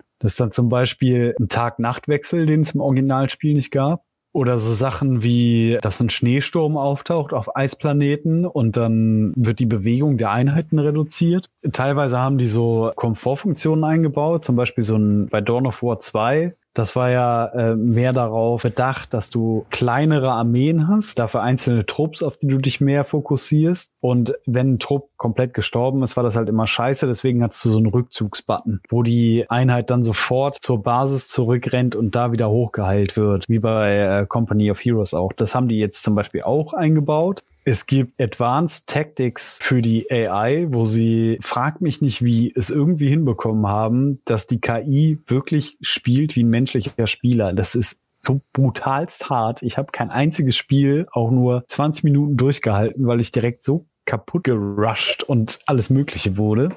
Ja, aber das geht Dann, aber schon richtig weit, ne? Die rühren richtig tief in dem Spiel auch rum. Ja, ja, das ist krass, was die da alles gemacht haben. Das ist dann zum Beispiel auch beim Vanilla Soulstorm war das so, du hast halt diese, wie so eine Risikokarte und du hast halt auf einer Karte gespielt, beziehungsweise hast diesen Teil der Karte angegriffen und dann hast du da deine Basis gebaut und hast den Kampf gewonnen, dann war das dein Land und wenn du dann wieder angegriffen wurdest, war deine Basis, die du gebaut hast, aber nicht mehr da. Dann äh, hattest du nur die Grundgebäude, so, weiß ich nicht, mhm. zwei Reaktoren, deine, ja, ja. und genau, das haben sie geändert, dass deine Basis dann einfach noch da ist. Du kannst die Caps hochstellen. Es gibt für deine Infanterie und für deine Fahrzeuge gibt ein bestimmtes Limit, wo du hochgehen kannst. Du kannst jetzt je nachdem fünf Panzer bauen und dann kannst du keine Panzer mehr bauen, weil dein Cap halt voll ist. Ja. Und das kannst du auch, wie du willst, hochstellen. Also du kannst da wirklich riesige Schlachten spielen, dass du mit 50 Panzern dann herumfährst. Das sind jetzt nur so die, also da geht's Stahllegion willst halt Panzer, ne? Ja, ja, da geht's halt noch weiter, ne? Also die haben neue äh, Spielmodi da reingebaut, zum Beispiel ein Survival Mode, wo du deine Basis hast, du baust dann deine Verteidigung auf und dann kommen immer Welle für Welle Gegner und die werden halt richtig tricky. Die haben die KI dann auch irgendwie hinbekommen, dass sie dann, wenn du, es gibt halt Karten, da gibt's nur einen Weg hoch zu deiner Basis. Wenn du den Weg komplett mit Geschützen vollbaust, dann baut die KI Einheiten, die Jetpacks haben, damit die die hinter dieser Verteidigung landen können. Da gibt's dann auch so Nebenquests, wo du dann raus aufs Schlachtfeld getrieben wirst mit deinen Heldeneinheiten, damit die Erfahrung bekommen und bessere Ausrüstung bekommen und sowas, wo das Risiko dann natürlich ist, dass du dann abgefangen wirst und äh, vernichtet wirst. Genau, dann gibt's auch Sachen, da dachte ich mir auch, das sind so Easter Eggs im Endeffekt. Das ist zum Beispiel, wenn du die Dark Angels spielst, dann kannst du einstellen, dass es eine Chance gibt, dass Cypher bei dir in der Rekrutierung auftaucht. Ja, sicher. Und die Chance ist höher, wenn dein Gegner aus dem Imperium ist. ja, geil. Sehr cool. Das erfreut ja. mein Dark Angels Herz natürlich. auch da steckt wieder viel Liebe im Detail, ne? Ja, ja das klingt ähm, aber echt fast so, als würden da irgendwelche Leute, die tatsächlich beruflich Spiele entwickeln, in ihrer Freizeit da noch drin rumrühren. Ist auf jeden Fall krass zu sehen, wie so äh, Völker, die es halt überhaupt nicht gibt, dargestellt werden. Also Death ja. Corps, da haben die halt alle Modelle selber gemacht. Da gibt's halt auch zum Beispiel dann die Death Rider. Da gibt's ja auch kein Pendant zu im Vanille-Spiel, sondern ja, also zum Beispiel die Pferde. Die Pferde ja. existieren einfach nicht, die haben die selber gemacht. Und genau, ich habe mir so ein paar Fraktionen, also ich habe halt nicht alle Fraktionen angespielt. Ich habe äh, zum Beispiel die Adeptus Mechanicus Fraktion einmal angespielt und die haben da so in den Spielmechaniken rumgerührt, dass ich es überhaupt nicht kapiert habe. Bis ich mir die äh, Wikipedia-Seite mal durchgelesen habe. Ich habe versucht, die Fraktion so zu spielen, wie Vanilla-Fraktionen gespielt werden und habe nicht verstanden, okay, warum kann die Einheit keine Punkte einnehmen? Okay, warum kann ich das Gebäude nicht bauen? Da war dann zum Beispiel eine Sache, dass manche Einheiten von dem Adeptus Mechanicus, je weiter die sich von der Basis wegbewegen, desto schwächer wird sozusagen die Kontrolle über Ach, die. Krass. Und ja. irgendwann hört die Kontrolle auf und dann bleiben die einfach stehen und dann ja, passiert ja. gar nichts mehr. Dann ja, wenns WLAN irgendwann aus ist, dann läuft halt nichts mehr. Ja. Newsphere. Und ich habe dann zum Beispiel ausprobiert die Dark Angels. Die haben natürlich wie von der Lore her viel mehr Einheiten von denen die Möglichkeit Plasmawaffen zu nehmen, weil das ist normalerweise mit allen Upgrades und so und kann Standardtrupp glaube, drei Plasmawaffen nehmen. Dark Angels können da noch mehr nehmen und auch Einheiten, die in dem Soulstorm Vanilla-Spiel überhaupt keine Plasmawaffen haben, können dann halt Plasmawaffen nehmen. Und man kann ja bei Dawn of War seine Basis hochziehen, wie bei Age of Empires sozusagen, wenn man die Zeitalter wechselt. Also man ja. muss gewisse Gebäude bauen, damit man auf die nächste Stufe kommt. Und auf der dritten Stufe muss sich ein Dark Angels Spieler dann zum Beispiel entscheiden, ob er sich auf Ravenwing, Deathwing oder Power of the Battle Company spezialisiert. Ah, geil. Und das dann zum Beispiel Ravenwing, dann kannst du halt spezielle Bike-Trupps bauen. Alle Anführer bekommen Bikes und du hast okay, Zugriff die auf hast, Die hast du bei einer anderen Entscheidung dann nicht. Genau. Wenn ja, du geil. zum Beispiel Deathwing nimmst, dann haben zum Beispiel all deine Anführer Terminatorenrüstungen. Und du kriegst Deathwing Dreadnoughts. Und äh, wenn du Battle Company wählst, dann bekommst du zum Beispiel Asmodai und Asrael als Anführer und Infanterietrupps, die spezialisierter sind, schwere Fahrzeuge und du hast Zugriff auf Primaris. Ja, okay. Ja, und zum Beispiel bei den Death Corps haben die es halt so gemacht. Aber warte mal, Primaris äh, müssen doch dann auch durch die Mod implementiert sein, oder? Weil die gab es einmal. Ja, ja, die sind, dafür ist das Game die sind komplett, die sind komplett durch die Mod implementiert. Okay. Und ja. da gibt's dann auch nicht alle Primaris-Einheiten, sondern da sind die tatsächlich so ein bisschen wie so Spezialeinheiten, die du halt ja. einführen kannst. Und das sogar noch die, die Lorder Primaris in dem Spiel angenehmer gemacht als GW. Ja, tatsächlich. Äh, wieso, inwiefern? Naja, wir haben es ja schon mal drüber gehabt. Primaris sind an sich ja ganz geil, nur haben sie eben halt, oder bekommen es leider extrem viel Hass, gerade aus der narrativen Community ab, äh, einfach weil GW es völlig verbumbeitelt hat, die richtig einzuführen. Ja, ja, die Einführung so, war, so, war ultra holprig. Jetzt da ja, ja. und das ist jetzt so. Ja, ja. Primaris tun dem Spiel, dem Tabletop-Spiel unglaublich gut, aber der Lore halt leider nicht. Dann hätte man da ein schönes Zwischending gefunden. Vielleicht hätte man sie elitär gemacht oder äh, es ist eine ganz schwierige Prozedur, Primaris zu werden. Das dürfen nur die Besten der Besten. Ne? Das wird die Elite-Truppe, die erste Kompanie äh, oder eine Spezialkompanie. Dann hätte das vielleicht auch einen ganz anderen Anklang gehabt. Ja, ja, genau. Diese Kritik teile ich auch total. Aber wie haben sie es denn im Spiel gelöst? Im ähm, Spiel ist es halt so, dass du Primaris bauen kannst, aber das sind halt eher so die spezialisierteren Truppen. Ja, okay. Das sind also dann, so. ich weiß gar nicht mehr, wie die Primaris-Einheit heißt, aber du kannst dann halt einen Trupp von diesen, äh, wo jeder einen Plasmawerfer mhm. hat und so bauen. Ähm, ja, ja, okay. Du hast halt ah, gerade so Glück gehabt, dass eine Fackelträger, genau,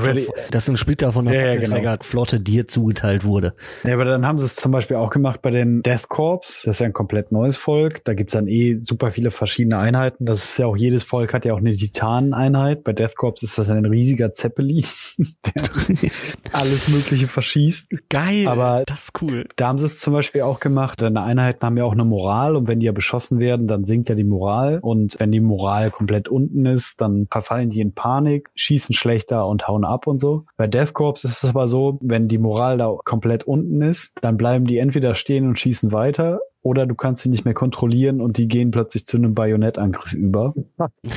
Was okay. du verhindern kannst, indem du einen Kommissar daneben stellst, der die dann sozusagen zurückpfeift. Ach krass, geil. Dass sie sich gefälligst zurückziehen sollen, ja, anstatt schön. sich selber zu opfern. Ja, aber alter, DevCops, ganz ehrlich, da muss ein Bajonettangriff rein. In das Art, in den Artilleriebeschuss. Ah. Da muss das Artilleriefeuer knallen und zack, Bajonett und vorwärts. Ja, und so geht das halt weiter, ne? Bei der Stahllegion kannst du dann irgendwann auswählen, ob du dich auf Infanterie spezialisieren willst, dann kannst du sozusagen Guardsman-Truppen aus Chimären raus.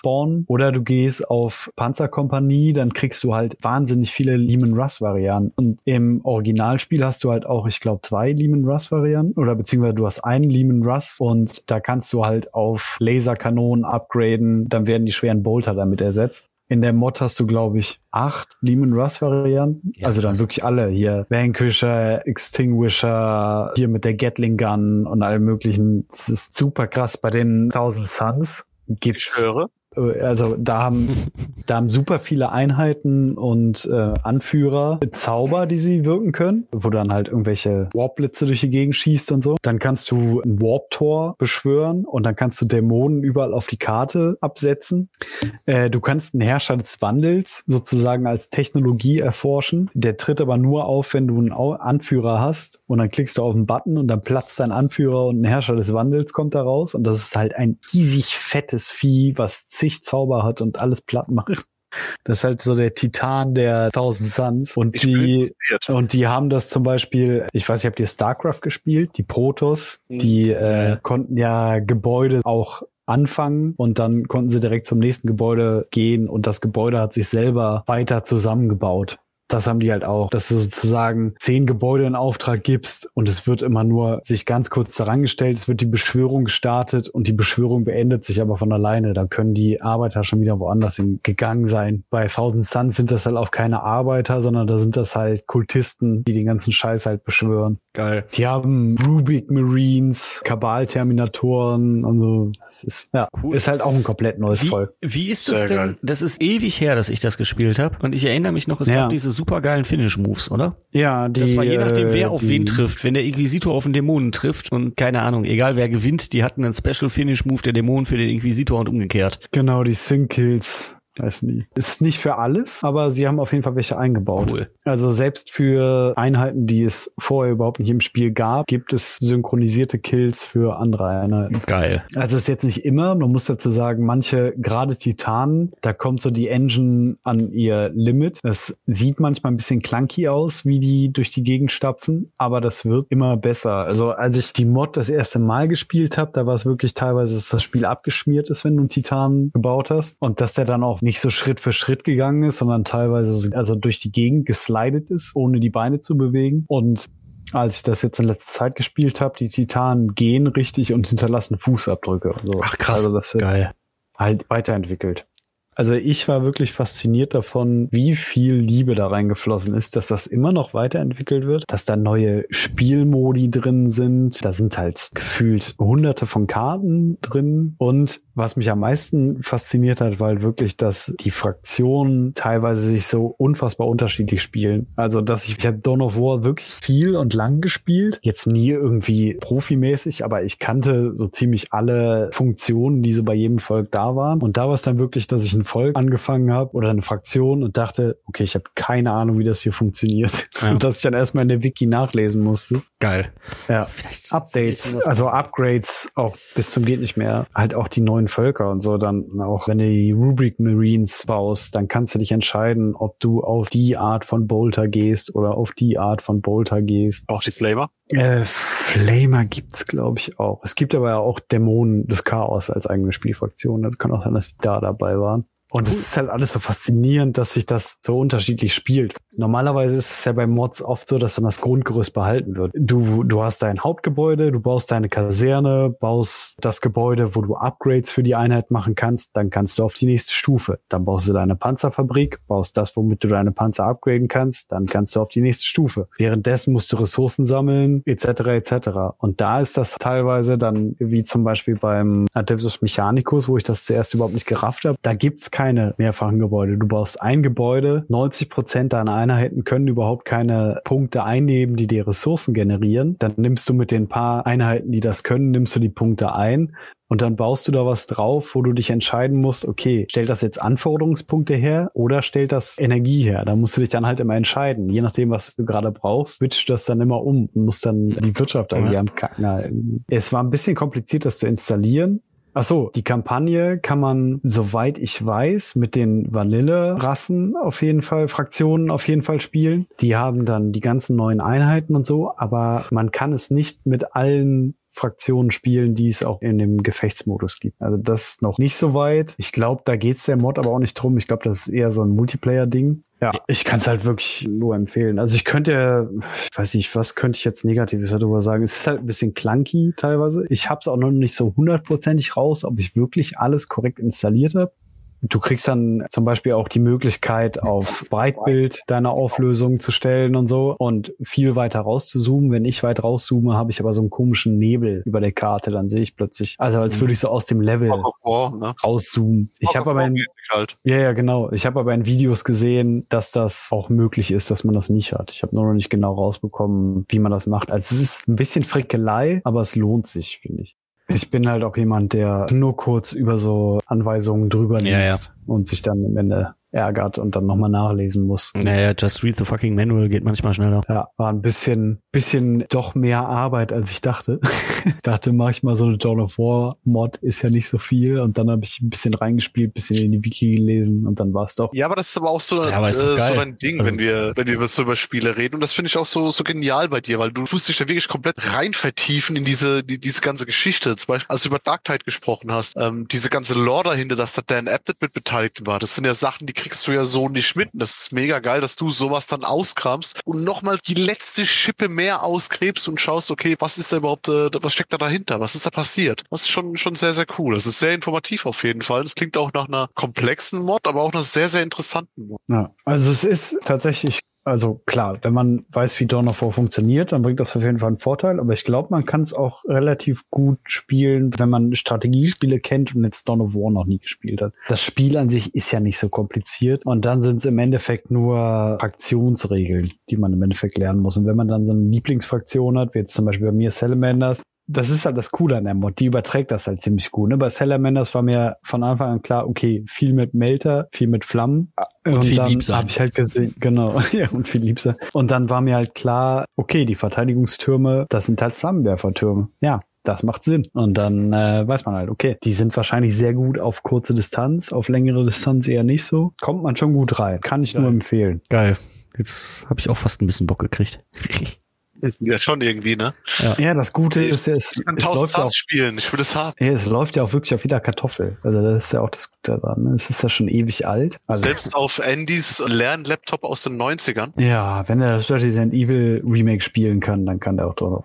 Das ist gut. Also wahrscheinlich kann man sogar mit Windows 98 Computer spielen. Kommt aus dieser Zeit oder kurz danach, besser gesagt. Ja, geil. So, dann bin ich jetzt aber auch fertig, weil ich habe sehr viel geredet. Und dann würde ich jetzt mal sagen, Chris, stellst du doch mal dein Spiel vor. Ja, aller guten Dinge sind drei, wa? Ich habe mir ein Spiel ausgesucht, was äh, kein 40k-Spiel ist, was keine 40k-Mod hat, aber den, ich will jetzt mal den Geist von 40k extrem gut rüberbringen. Und zwar ist es ein Spiel, was wir in der Community extrem gesuchtet haben. Also ich habe mehrere Stunden mit vielen Leuten in diesem Spiel verbracht und lieber Eike, lieber Shoshi, ich weiß, ihr werdet jetzt die Hosen ausziehen, denn ich habe Starship Troopers Extermination mitgebracht. Yes. So Und viele Memes. So viele ja, Memes. Discord gesehen, dass ihr ständig unterwegs wart. Selbst Es war einfach nur großartig und es ist auch nach wie vor ein großartiges Spiel. Ähm, prinzipiell zu Starship Troopers kann man sagen, die Geschichte von Starship Troopers stammt aus einer Novelle von 1959 von Robert Heinlein und wurde dann in den 90ern, Mitte der 90er, ich glaube 97 war es, wurde es dann verfilmt in drei Teilen. Und wer 40k liebt, der kennt Starship Troopers, der wird auch Starship Troopers lieben, weil es ist so dermaßen 40k. Also man kann da äh, nicht sagen, dass es nichts mit 40k zu tun hat. Das Spiel selbst, es gibt ja mehrere Spiele. Extermination selbst wurde am 17. Mai 2023 veröffentlicht von Offworld Industries und befindet sich tatsächlich immer noch in der Early Access. Aber ich kann vorab sagen, es ist jeden Cent wert. Es ist ein äh, Multiplayer-Spiel. Du bist in einer Lobby mit, ähm, ich glaube, fünf Squads sind's, insgesamt 16 Leute. Geht das auf? Ja, wird bestimmt aufgehen. Ihr könnt Ja, selber ja, nach- ich habe heute mal gesehen, das sind echt Okay. Leute. Und ja, es gibt vier verschiedene Spielmodi. Großartig aufs Spielsystem müssen wir eigentlich gar nicht eingehen. Es ist ein Online-Shooter. Man spielt einen imperialen Soldaten, hätte ich fast gesagt. Ja, man spielt eben halt einen, einen Soldaten und muss sich gegen Bughorden erwehren, gegen alle möglichen. Und da gibt es einmal den Spielmodus AAS, das ist Territorien einnehmen für die Föderation und Außenposten aufbauen und weiterziehen. Dann gibt es den Arc-Modus, da baut man dann tatsächlich auch eine Base und muss dann außerhalb dieser Base zum Beispiel Erze oder Raffinerien oder sonst irgendwas äh, noch zusätzlich aufbauen, dort dann die Rohstoffe extrahieren und zur Basis zurückbringen. Es gibt den Hive Hunt Modus, da gehen tatsächlich bloß vier Spieler, den habe ich selbst noch nicht gespielt, da möchte ich nicht wirklich oder kann ich nicht wirklich was drüber sagen. Und es gibt den wirklich grandiosen, ich habe ihn vor ein paar Stunden erst gespielt, Horde Modus, in dem man im Prinzip eine Base hat mit 16 Mann und die muss man verteidigen. Und wie gesagt, über das Spielsystem selber braucht man nicht großartig drüber zu reden. Es ist ein Shooter. Was dieses Spiel so unglaublich 40k macht, ist nicht nur das Optische, dass die ganzen föderalen Soldaten halt auch wirklich aussehen, als würde man einen Kardianer spielen und die Bugs halt einfach Tyranniden sind. Es ist die Atmosphäre. Die Atmosphäre ist so unglaublich grimdark. Das habe ich, glaube ich, bei noch keinem Spiel, was nicht 40k ist, so erlebt. Und ich behaupte auch mal, dass die wenigsten 40k-Spiele diese Atmosphäre so auffangen können. Als Ja, kleinen Starship Aufhänger Troopers dazu. ist halt auch schon nah dran. Ja, auf jeden Fall. Also als ich Starship Troopers, ich habe es relativ am Anfang habe ich es mir geholt, am ersten oder zweiten Tag glaube ich sogar. Und als ich auf die Jungs gewartet habe, wie gesagt, liebe Grüße an Ike und Shoshi, mit euch habe ich viel Zeit in diesem Spiel verbracht habe ich den äh, Tutorial Mode mal ausgetestet und da hast du noch nichts zu beschießen oder so, sondern du läufst da einfach nur rum und lernst irgendwie, wie bediene ich meine Waffe, wie baue ich etwas auf, weil du musst ja auch Base Building betreiben mit dem Spiel. Und wenn man sich einfach mal, man ist dann in so einem Tal drin, das ist komplett rundum von einer Felswand umgeben. Wenn man einfach mal ganz still dasteht, hört man einfach nur immer wieder aus irgendeiner Ecke ganz leise wie Steine runterrieseln. Ja. Das kann man halt einfach original auf, das, auf den Film zurückführen, wenn alle Leute dastehen und wir horchen jetzt und oh mein Gott, Steine rieseln, oh mein Scheiße, Bugs kommen gleich, Bugs kommen gleich. Und du bist da in so einer beklemmenden Atmosphäre drin, weil du wirklich das Gefühl hast, fuck, jetzt kommen gleich Bugs, warum kommen da Bugs? Ich bin doch noch im Tutorial. Was soll der Blödsinn? Äh, das fängt extrem gut ein. Es gibt ja einen Overall World Voice Chat. Das heißt, du bist da mit 16 Leuten auf einem Server und jeder kann sich auch mit jedem unterhalten. Und Das was ist so Spiel großartig. absolut großartig. Also man hat wirklich von singenden, betrunkenen Briten bis zu äh, Johnny Rico himself hast du da wirklich alles und jeden mit drin. Und das Krasse ist halt wirklich, dass du sobald dieses Spiel startet, also man kann da keinen Charakter wählen oder Charakter bauen, man ist einfach nur ein Soldat, entweder hat man eine männliche oder eine weibliche Stimme, fertig, man hat auch keinen Namen, man ist einfach nur einer von vielen. Und welches Gefühl man ganz, ganz schnell bekommt, wenn man das erste Mal in eine Lobby reinjoint, ist eigentlich das Gefühl, dass man hier gerade sich in einer Menschenmühle befindet, weil diese, diese Ressource Mensch ist, genauso wie im 40k, einfach unendlich. Und sie wird halt einfach genauso eingesetzt. Man fängt an, mit irgendwelchen wildfremden Leuten im Squad rumzurennen und weiß, man muss ganz schnell sich irgendeine Basis hochziehen, weil bald kommen die ersten Bugs und irgendwann sind sie dann auch da und man kämpft dann auf einmal und mir nichts, dir nichts, ist man auf einmal komplett umringt und überall sind Bugs und du bist da wirklich nur am Schießen und du musst ein komplettes 60-Schuss-Magazin teilweise in einen Warrior reinhalten, damit er dann auch wirklich drauf geht. Ich wollte gerade sagen, das ist eine der Sachen, die ich großartig und gleichzeitig ein bisschen ärgerlich an dem Spiel finde. Du merkst wirklich, wenn du auf einen Bug schießt, dass du ein gesamtes Magazin für teilweise für einen Warrior verbrauchst. Das heißt, wenn ein zweiter kommt, bist du ziemlich am Arsch. Was ich ziemlich cool finde, weil du dich dabei auf dein Team verlassen musst. Du kannst nicht An- allein rumlaufen. Ja, andererseits ärgert es mich ein bisschen, vielleicht bauen sie es aber auch noch ein, weil man kennt es ja aus dem Film, ne, auf das zentrale Nervensystem zielen, dann sind die nicht mehr einsatzbereit. Und wenn du da drauf schießt, gehen sie schneller kaputt. Das geht wirklich. Aber du hast es gerade den Knacksus eigentlich genau angesprochen. Und zwar, du musst dich auf dein Team verlassen und kommst so, so schnell in Situationen, dass du jetzt irgendwo noch schnell eine Wand hochziehen willst, weil du nicht möchtest, dass die Bugs deinen, deinen Außenposten einnehmen und den zerstören, dass du dich relativ schnell outpost in deinem Spielstil. Und auf einmal denkst du so, boah, scheiße, überall sind Bugs, was passiert hier? Und aus allen Ecken und Enden kommen auf einmal Leute zugelaufen und es ist dann wirklich wie im Film. Da stehen fünf Leute um einen einzigen Warrior drum und ballern drauf und feuern sich über den Voice Chat an. Ey, komm, den müssen wir jetzt platt machen. Hey, geh zurück. Äh, da kommt jetzt noch jemand um die Ecke.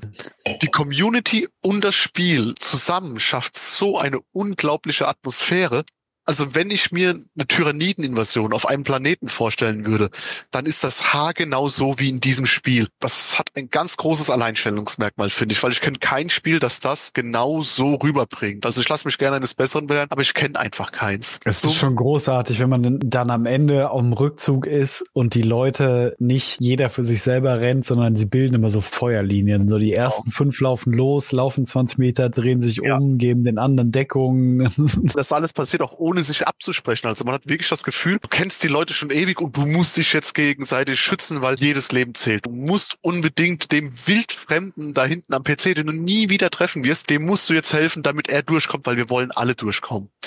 es gibt tatsächlich auch in Starship Troopers Extermination gibt es drei Klassen. Assault, Bastion und Operator. Assault ist tatsächlich meine Lieblingsklasse. Die hat Jump Pack. Damit bist du sehr, sehr mobil. Das kommt meinem Spielstil einfach zugute, diese Mobilität. Du kannst auch gern mal ein bisschen lurken. Das machen sie auch tatsächlich sehr oft. Die haben auch Tretminen dabei, beziehungsweise ferngezündete Minen. Du kannst dann deinem, oder ja, eigentlich allen Leuten, nicht nur deinem Squad, sondern allen Leuten auch mitgeben, so, hey Leute, die kommen jetzt aus Nordwesten, weil du hast oben am Bildschirmrand hast du einen Kompass, die kommen aus dem Norden oder aus dem Nordosten. Dann hast du die Bastion dabei. Das sind die Camper, die haben, ich nenne es jetzt mal ein LMG am Ja, Start. Tanks sind das, ne? Ja, Tanks, Ta- Tanks kann man es auch nennen. Und dieses LMG, wenn du das im Stehen abfeuerst, das, das verreißt, also du triffst alles, nur nicht den Bug vor dir. Allerdings haben sie die Spezialfähigkeit, sie können wie so eine kleine, ich nenne es jetzt mal Gartenzaun um sich rumbauen, dann sind die in der Hocke und dann ist das LMG aufgesetzt und dann kannst du richtig gut zielen. Die positionieren sich gerne an Eingängen und stellen auch gerne Munition auf dann in der Nähe und Wie so eine Sandsackbarriere bauen die um sich sich rum, genau. kriegen dann weniger Schaden und können halt ihr Gewehr auflegen und dann. Genau, und können auch mal reinholzen, weil das in der Regel hat das Gewehr nur 60 Schuss. Leider nicht die Unterlaufschrotflinte aus dem Film, die ich mir so sehr wünsche, dass die irgendwann noch reinkommt. Also die muss da einfach rein. Von mir aus auch als Secondary, dann verzichte ich auf die Pistole, aber ich möchte unbedingt die Unterlaufschrotflinte haben. Ja, auf jeden Fall. Ja, die decken dich dann auch gut, weil die können dann auch einfach mal 200 Schuss in so eine Horde reinhalten. Und dann gibt's noch, wie gesagt, den Operator, das ist so ein bisschen der Apothekarius und Starship Troopers.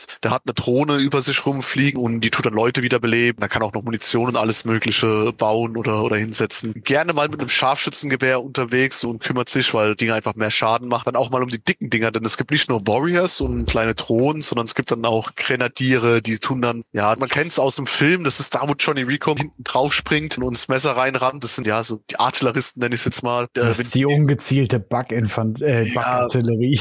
Ja, die dich trifft, bist du auch instant tot. Es gibt die Tigers, das sind extrem große Bugs in so einem Tigermuster, die holzen dich von jedem Dach runter. Die sind echt garstig, die Biester. Und was gibt's noch alles?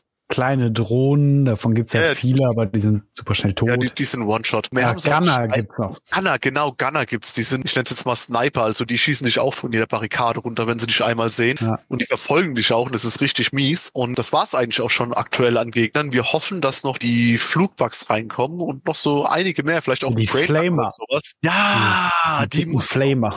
Äh, ich hoffe ja wirklich auf einen Brainbug, dass man da auch ein bisschen, ja, ich nenne es mal storylastig was reinbekommt. Das würde dem Spiel auch echt gut tun. Damit jeder brüllen kann, it's afraid.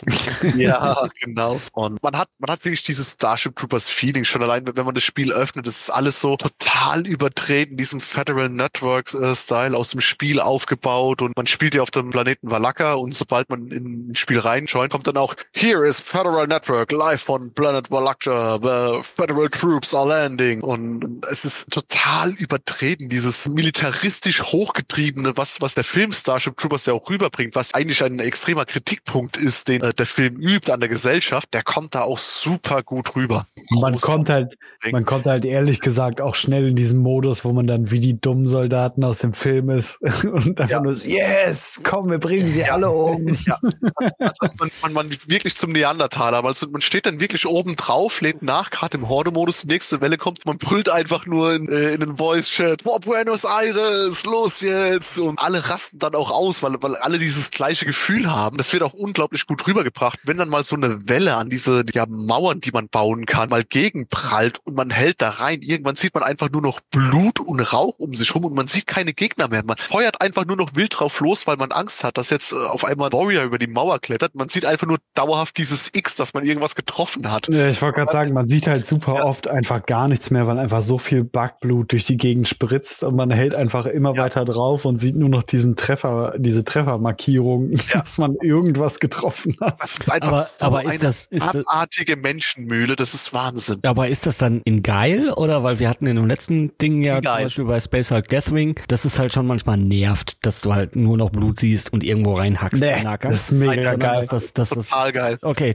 okay schwitzt beim Spielen, weil du denkst so, scheiße, hoffentlich treffe ich weiter, hoffentlich habe ich noch genug Munition, ja, geil. hoffentlich okay. lebt der links und der rechts von mir noch, weil wir müssen diese Mauer halten, sonst haben es wir verloren. ist halt auch so lächerlich, du hast halt auch Granaten, die äh, kannst du schmeißen und die haben dann so einen Timer, keine Ahnung, zwei Minuten, dann hast du wieder eine und du wirfst dann eine Granate und plötzlich kommt da im Endeffekt eine kleine Atomexplosion und alles fliegt durch die Gegend und irgendwelche Backbeine okay. fliegen durch die Gegend. Ja, einfach noch mehr, weil es einfach nicht aufhört, weil es immer weitergeht.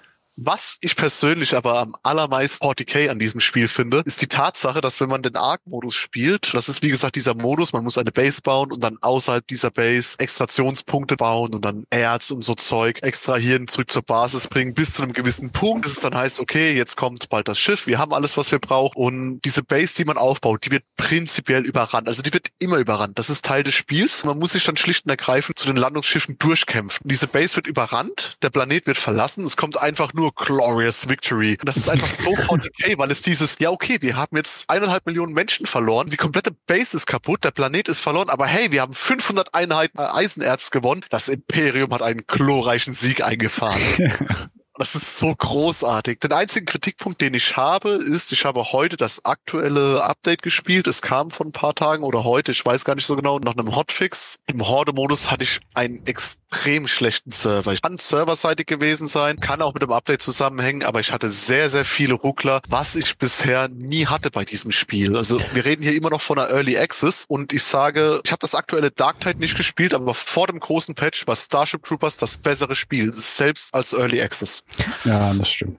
Dazu müssen Also ich wir jetzt mal kurz so anmerken, weil wir wissen ja nicht, wann Menschen das hören. Wir haben jetzt den 23. November 23. Stimmt, ja. Ja. Ich hatte ein paar Performance-Probleme, dass ich am Anfang mit alle Einstellungen hoch, irgendwie mit 140 FPS da rumgerannt bin und dann irgendwann, wenn es anfängt zu spratzen, dass ich dann so auf 40 runtergegangen bin. Das hatte ich heute leider dauerhaft. Wie gesagt, ich war auf dem EU2-Server, vorgeschlagen wurde mir ein US-Server. Ja, ja, das war bei Ähm, mir auch. Es ist auch, wie gesagt, noch eine Early Access, da darf sowas mal passieren, dass ich ganz stark davon ausgehe, dass das behoben sein wird. Ja. Ich kann jedem nur empfehlen, der mal eine Tyranniden-Version erleben will, der wissen soll, wie es sich als stinknormale Schützerarsch in der imperialen Armee anfühlt. Spielt Starship Troopers Extermination. Es ist das 40k-igste Spiel, das ihr, ich behaupte jetzt mal mit Fug und Recht, in, in den letzten zwölf Jahren jemals gespielt Ja, macht schon echt. Spaß. Das ist grandios. Gerade auf dem schwersten Schwierigkeitsgrad. Das Geile ist ja auch immer, du hast halt dieses Missionsziel, oft zum Beispiel so diesen Kern der Basis zu beschützen. Und der wird halt gerne mal überrannt auf dem schwersten Schwierigkeitsgrad, weil da so viele Bugs kommen, dass du sie einfach nicht mehr zurückhalten kannst. Egal, ob du diesen Kern beschützt oder der Kern kaputt geht. Bei der letzten Welle wird der Respawn deaktiviert und es landen immer Landungsschiffe. Das heißt, selbst wenn du verlierst, musst du noch versuchen, zu den Landungsschiffen zu kommen. Und dann bricht halt oft auch Panik aus. Also ich habe ja eben gesagt, Ja, okay. es ist halt oft so, dass äh, sich die Leute dann Deckung geben und so, aber es ist halt oft so, deswegen ist zum Beispiel auch die Assault-Klasse mit dem Jetpack von Leuten, die sie nicht spielen, gerne mal so die gehasste Klasse, weil das Ja. sind immer die, die dann super schnell weg sind. Das sind aber auch die, die dann neben dem Landungsschiff stehen, die Horden abhalten, die den letzten hinterherrennen. Weil, also, du hast ja gerade so schön gesagt, der Respawn ist aus und dann kämpfst du um jedes Leben und du bangst auch um jedes Leben. Weil wenn du in das äh, Landungsschiff reingehst, hast du oben einen Counter, wie viele im Landungsschiff drin sind, wie viele unterwegs sind und wie viele Killing in Action sind. Und immer wenn dieses Killing in Action um eins hochswappt, denkst du die ganze Zeit so, ey, fuck, der hat's nicht geschafft, der hat's nicht geschafft, der hat's nicht geschafft, ich muss rausgehen, ich muss die Leute decken. Es ist Ja, das Coole, das. Coole ist ja auch, wenn du dann, wenn die Landungsschiffe dann abgehoben sind oder du tot bist, dann kannst du ja mit der Third-Person-Cam die anderen Leute beobachten. Ja. Und super oft gibt's halt auch Leute, die sich dann freiwillig opfern, gerade die, die Tank-Klasse, Ja. die dann einfach irgendwo auf dem Dach steht, sich da einbuddelt und noch so viele Bugs wie möglich vernichten will, damit die anderen Leute durchkommen. Und es ist tatsächlich, ich habe es jetzt einige Stunden gespielt und ich habe noch kein einziges toxisches Spiel gehabt. nee, das ist echt, die Es Leute sind so lustig. es wird, zusammenge wird zusammengearbeitet. Wenn man eine Frage hat, hey, wie mache ich das und das? Ich wusste zum Beispiel am Anfang nicht, wie man baut. Dann habe ich gefragt, so, hey Leute, wie baue ich? Ja, das musst du so und so machen, die und die Taste, dann geht das, komm, wir schaffen das, wir gewinnen das, wir holen uns die Runde. Also dieses Spiel spielen, glaube ich, nur Motivationstrainer.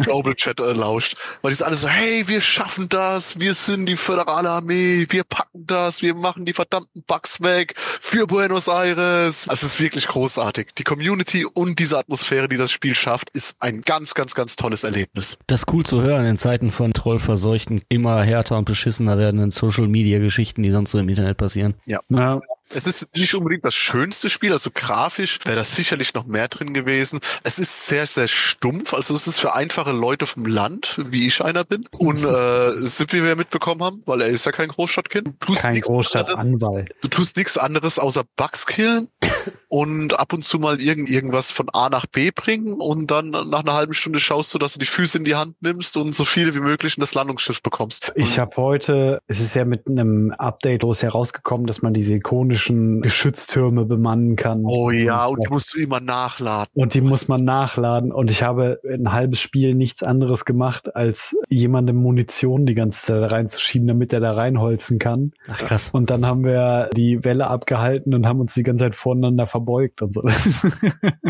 Es ist echt krass, wie die Leute da drin agieren, wie sie miteinander umgehen.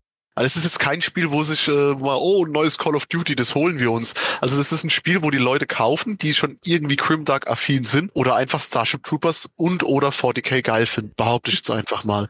Ich glaube, das ist auch dieses satirische, was auch Leute bei 40k anzieht. Das zieht Leute auch bei Starship Troopers an. Und das sind dann auch relativ vernünftige Leute. Ja. Ja, cool. So viel zu Starship Troopers. Äh, kurz und knackig. Es ist eine absolut hundertprozentige Kaufempfehlung Ja. meinerseits. Und auf dem Discord gibt's auch genug Leute, die es auch spielen. Oh ja, tatsächlich hat Starship Troopers auch den Bing Gaming Podcast so ein bisschen belebt und, und angekurbelt, möchte ich mal sagen. Weil mit dem Spiel ist es ziemlich voll geworden. Wir sind jetzt, glaube ich, mittlerweile über 30 Leute auf dem Gaming Discord. Und es wird sich auf jeden Fall immer einer zum Spielen finden. Wobei ich auch langsam das Gefühl habe, dass das als geheime Malstation auch noch genutzt wird von Leuten, die gar keine Computerspiele Äh, spielen. auf, auf der Straße erzählt man sich sowas. äh, Meinst du Leute, die Unsere nur im haben Sprachchat das rumhängen und im Hintergrund malen? Ja. Geil.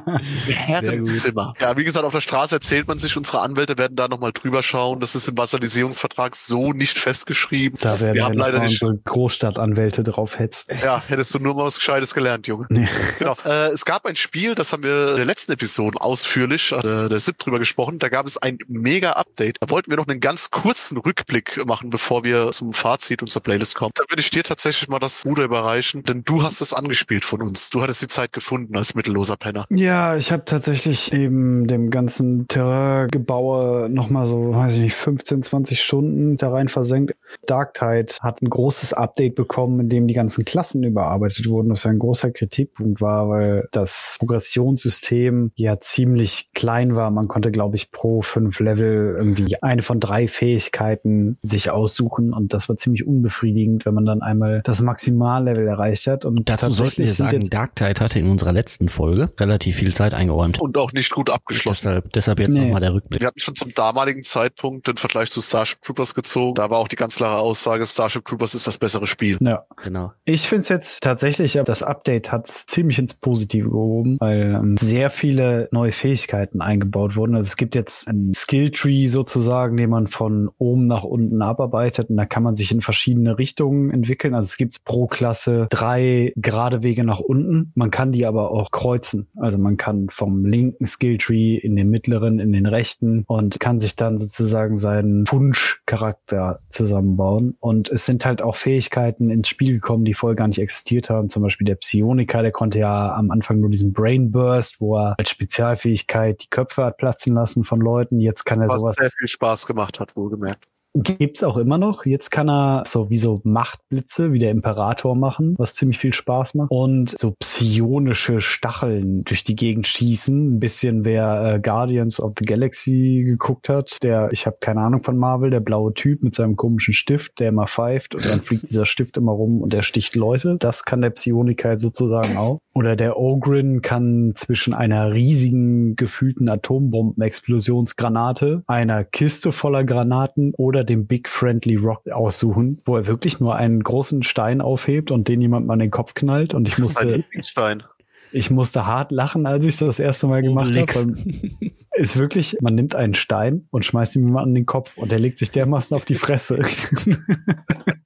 Also würdest du sagen, alles im allen Dark Tide ist spielbarer als zuvor. Macht Spaß auf jeden Fall. Es sind neue, ich glaube, zwei neue Karten dazu gekommen, neue Missionen auf schwerstem Schwierigkeitsgrad und so. Macht Spaß auf jeden Fall. Ja, also ein positiver Rückblick, den wir jetzt haben. Also könnte immer noch besser sein, aber geht auf jeden Fall in die absolut richtige Richtung. Sehr schön. Dann würde ich sagen, können wir doch noch so ein kleines Fazit ziehen jetzt über diese drei Spiele. In der letzten Folge haben wir ein eher negatives Fazit gezogen, sei es der Schwierigkeit, alles zu installieren beim Tabletop Simulator oder Fehlern, Bugs oder einfach zu wenig investierte Liebe bei den anderen beiden. Ich glaube, heute haben wir noch einen relativ positiven Fazit äh, für die drei Spiele, die wir dabei hatten, ne?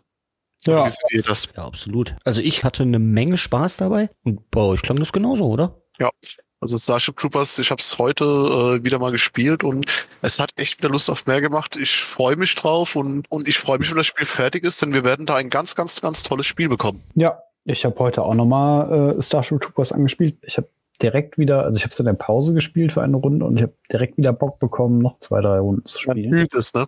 Und dann kommen wir eigentlich zum schönsten Part der Folge. Unsere sehr guten Songs. Für die Playlist, genau. Genau, denn wir haben, wie ihr alle wisst, einen verdammt guten Musikgeschmack. Ja. Was hast du denn für die Playlist, Chris? Ja, und zwar passend zu Starship Troopers und zu dieser Menschenmühle, die ich bereits beschrieben habe, dass ich mir einfach genau so eine Tyrannideninvasion auf einem Planeten vorstellen kann, würde ich gerne der Playlist hinzufügen von Minenfeld, Tote Erde. Denn Sehr genau das hinterlassen die Bugs, äh, wenn sie dann den Outpost überrannt haben und das Imperium wieder einen glorreichen Sieg äh, davongetragen hat.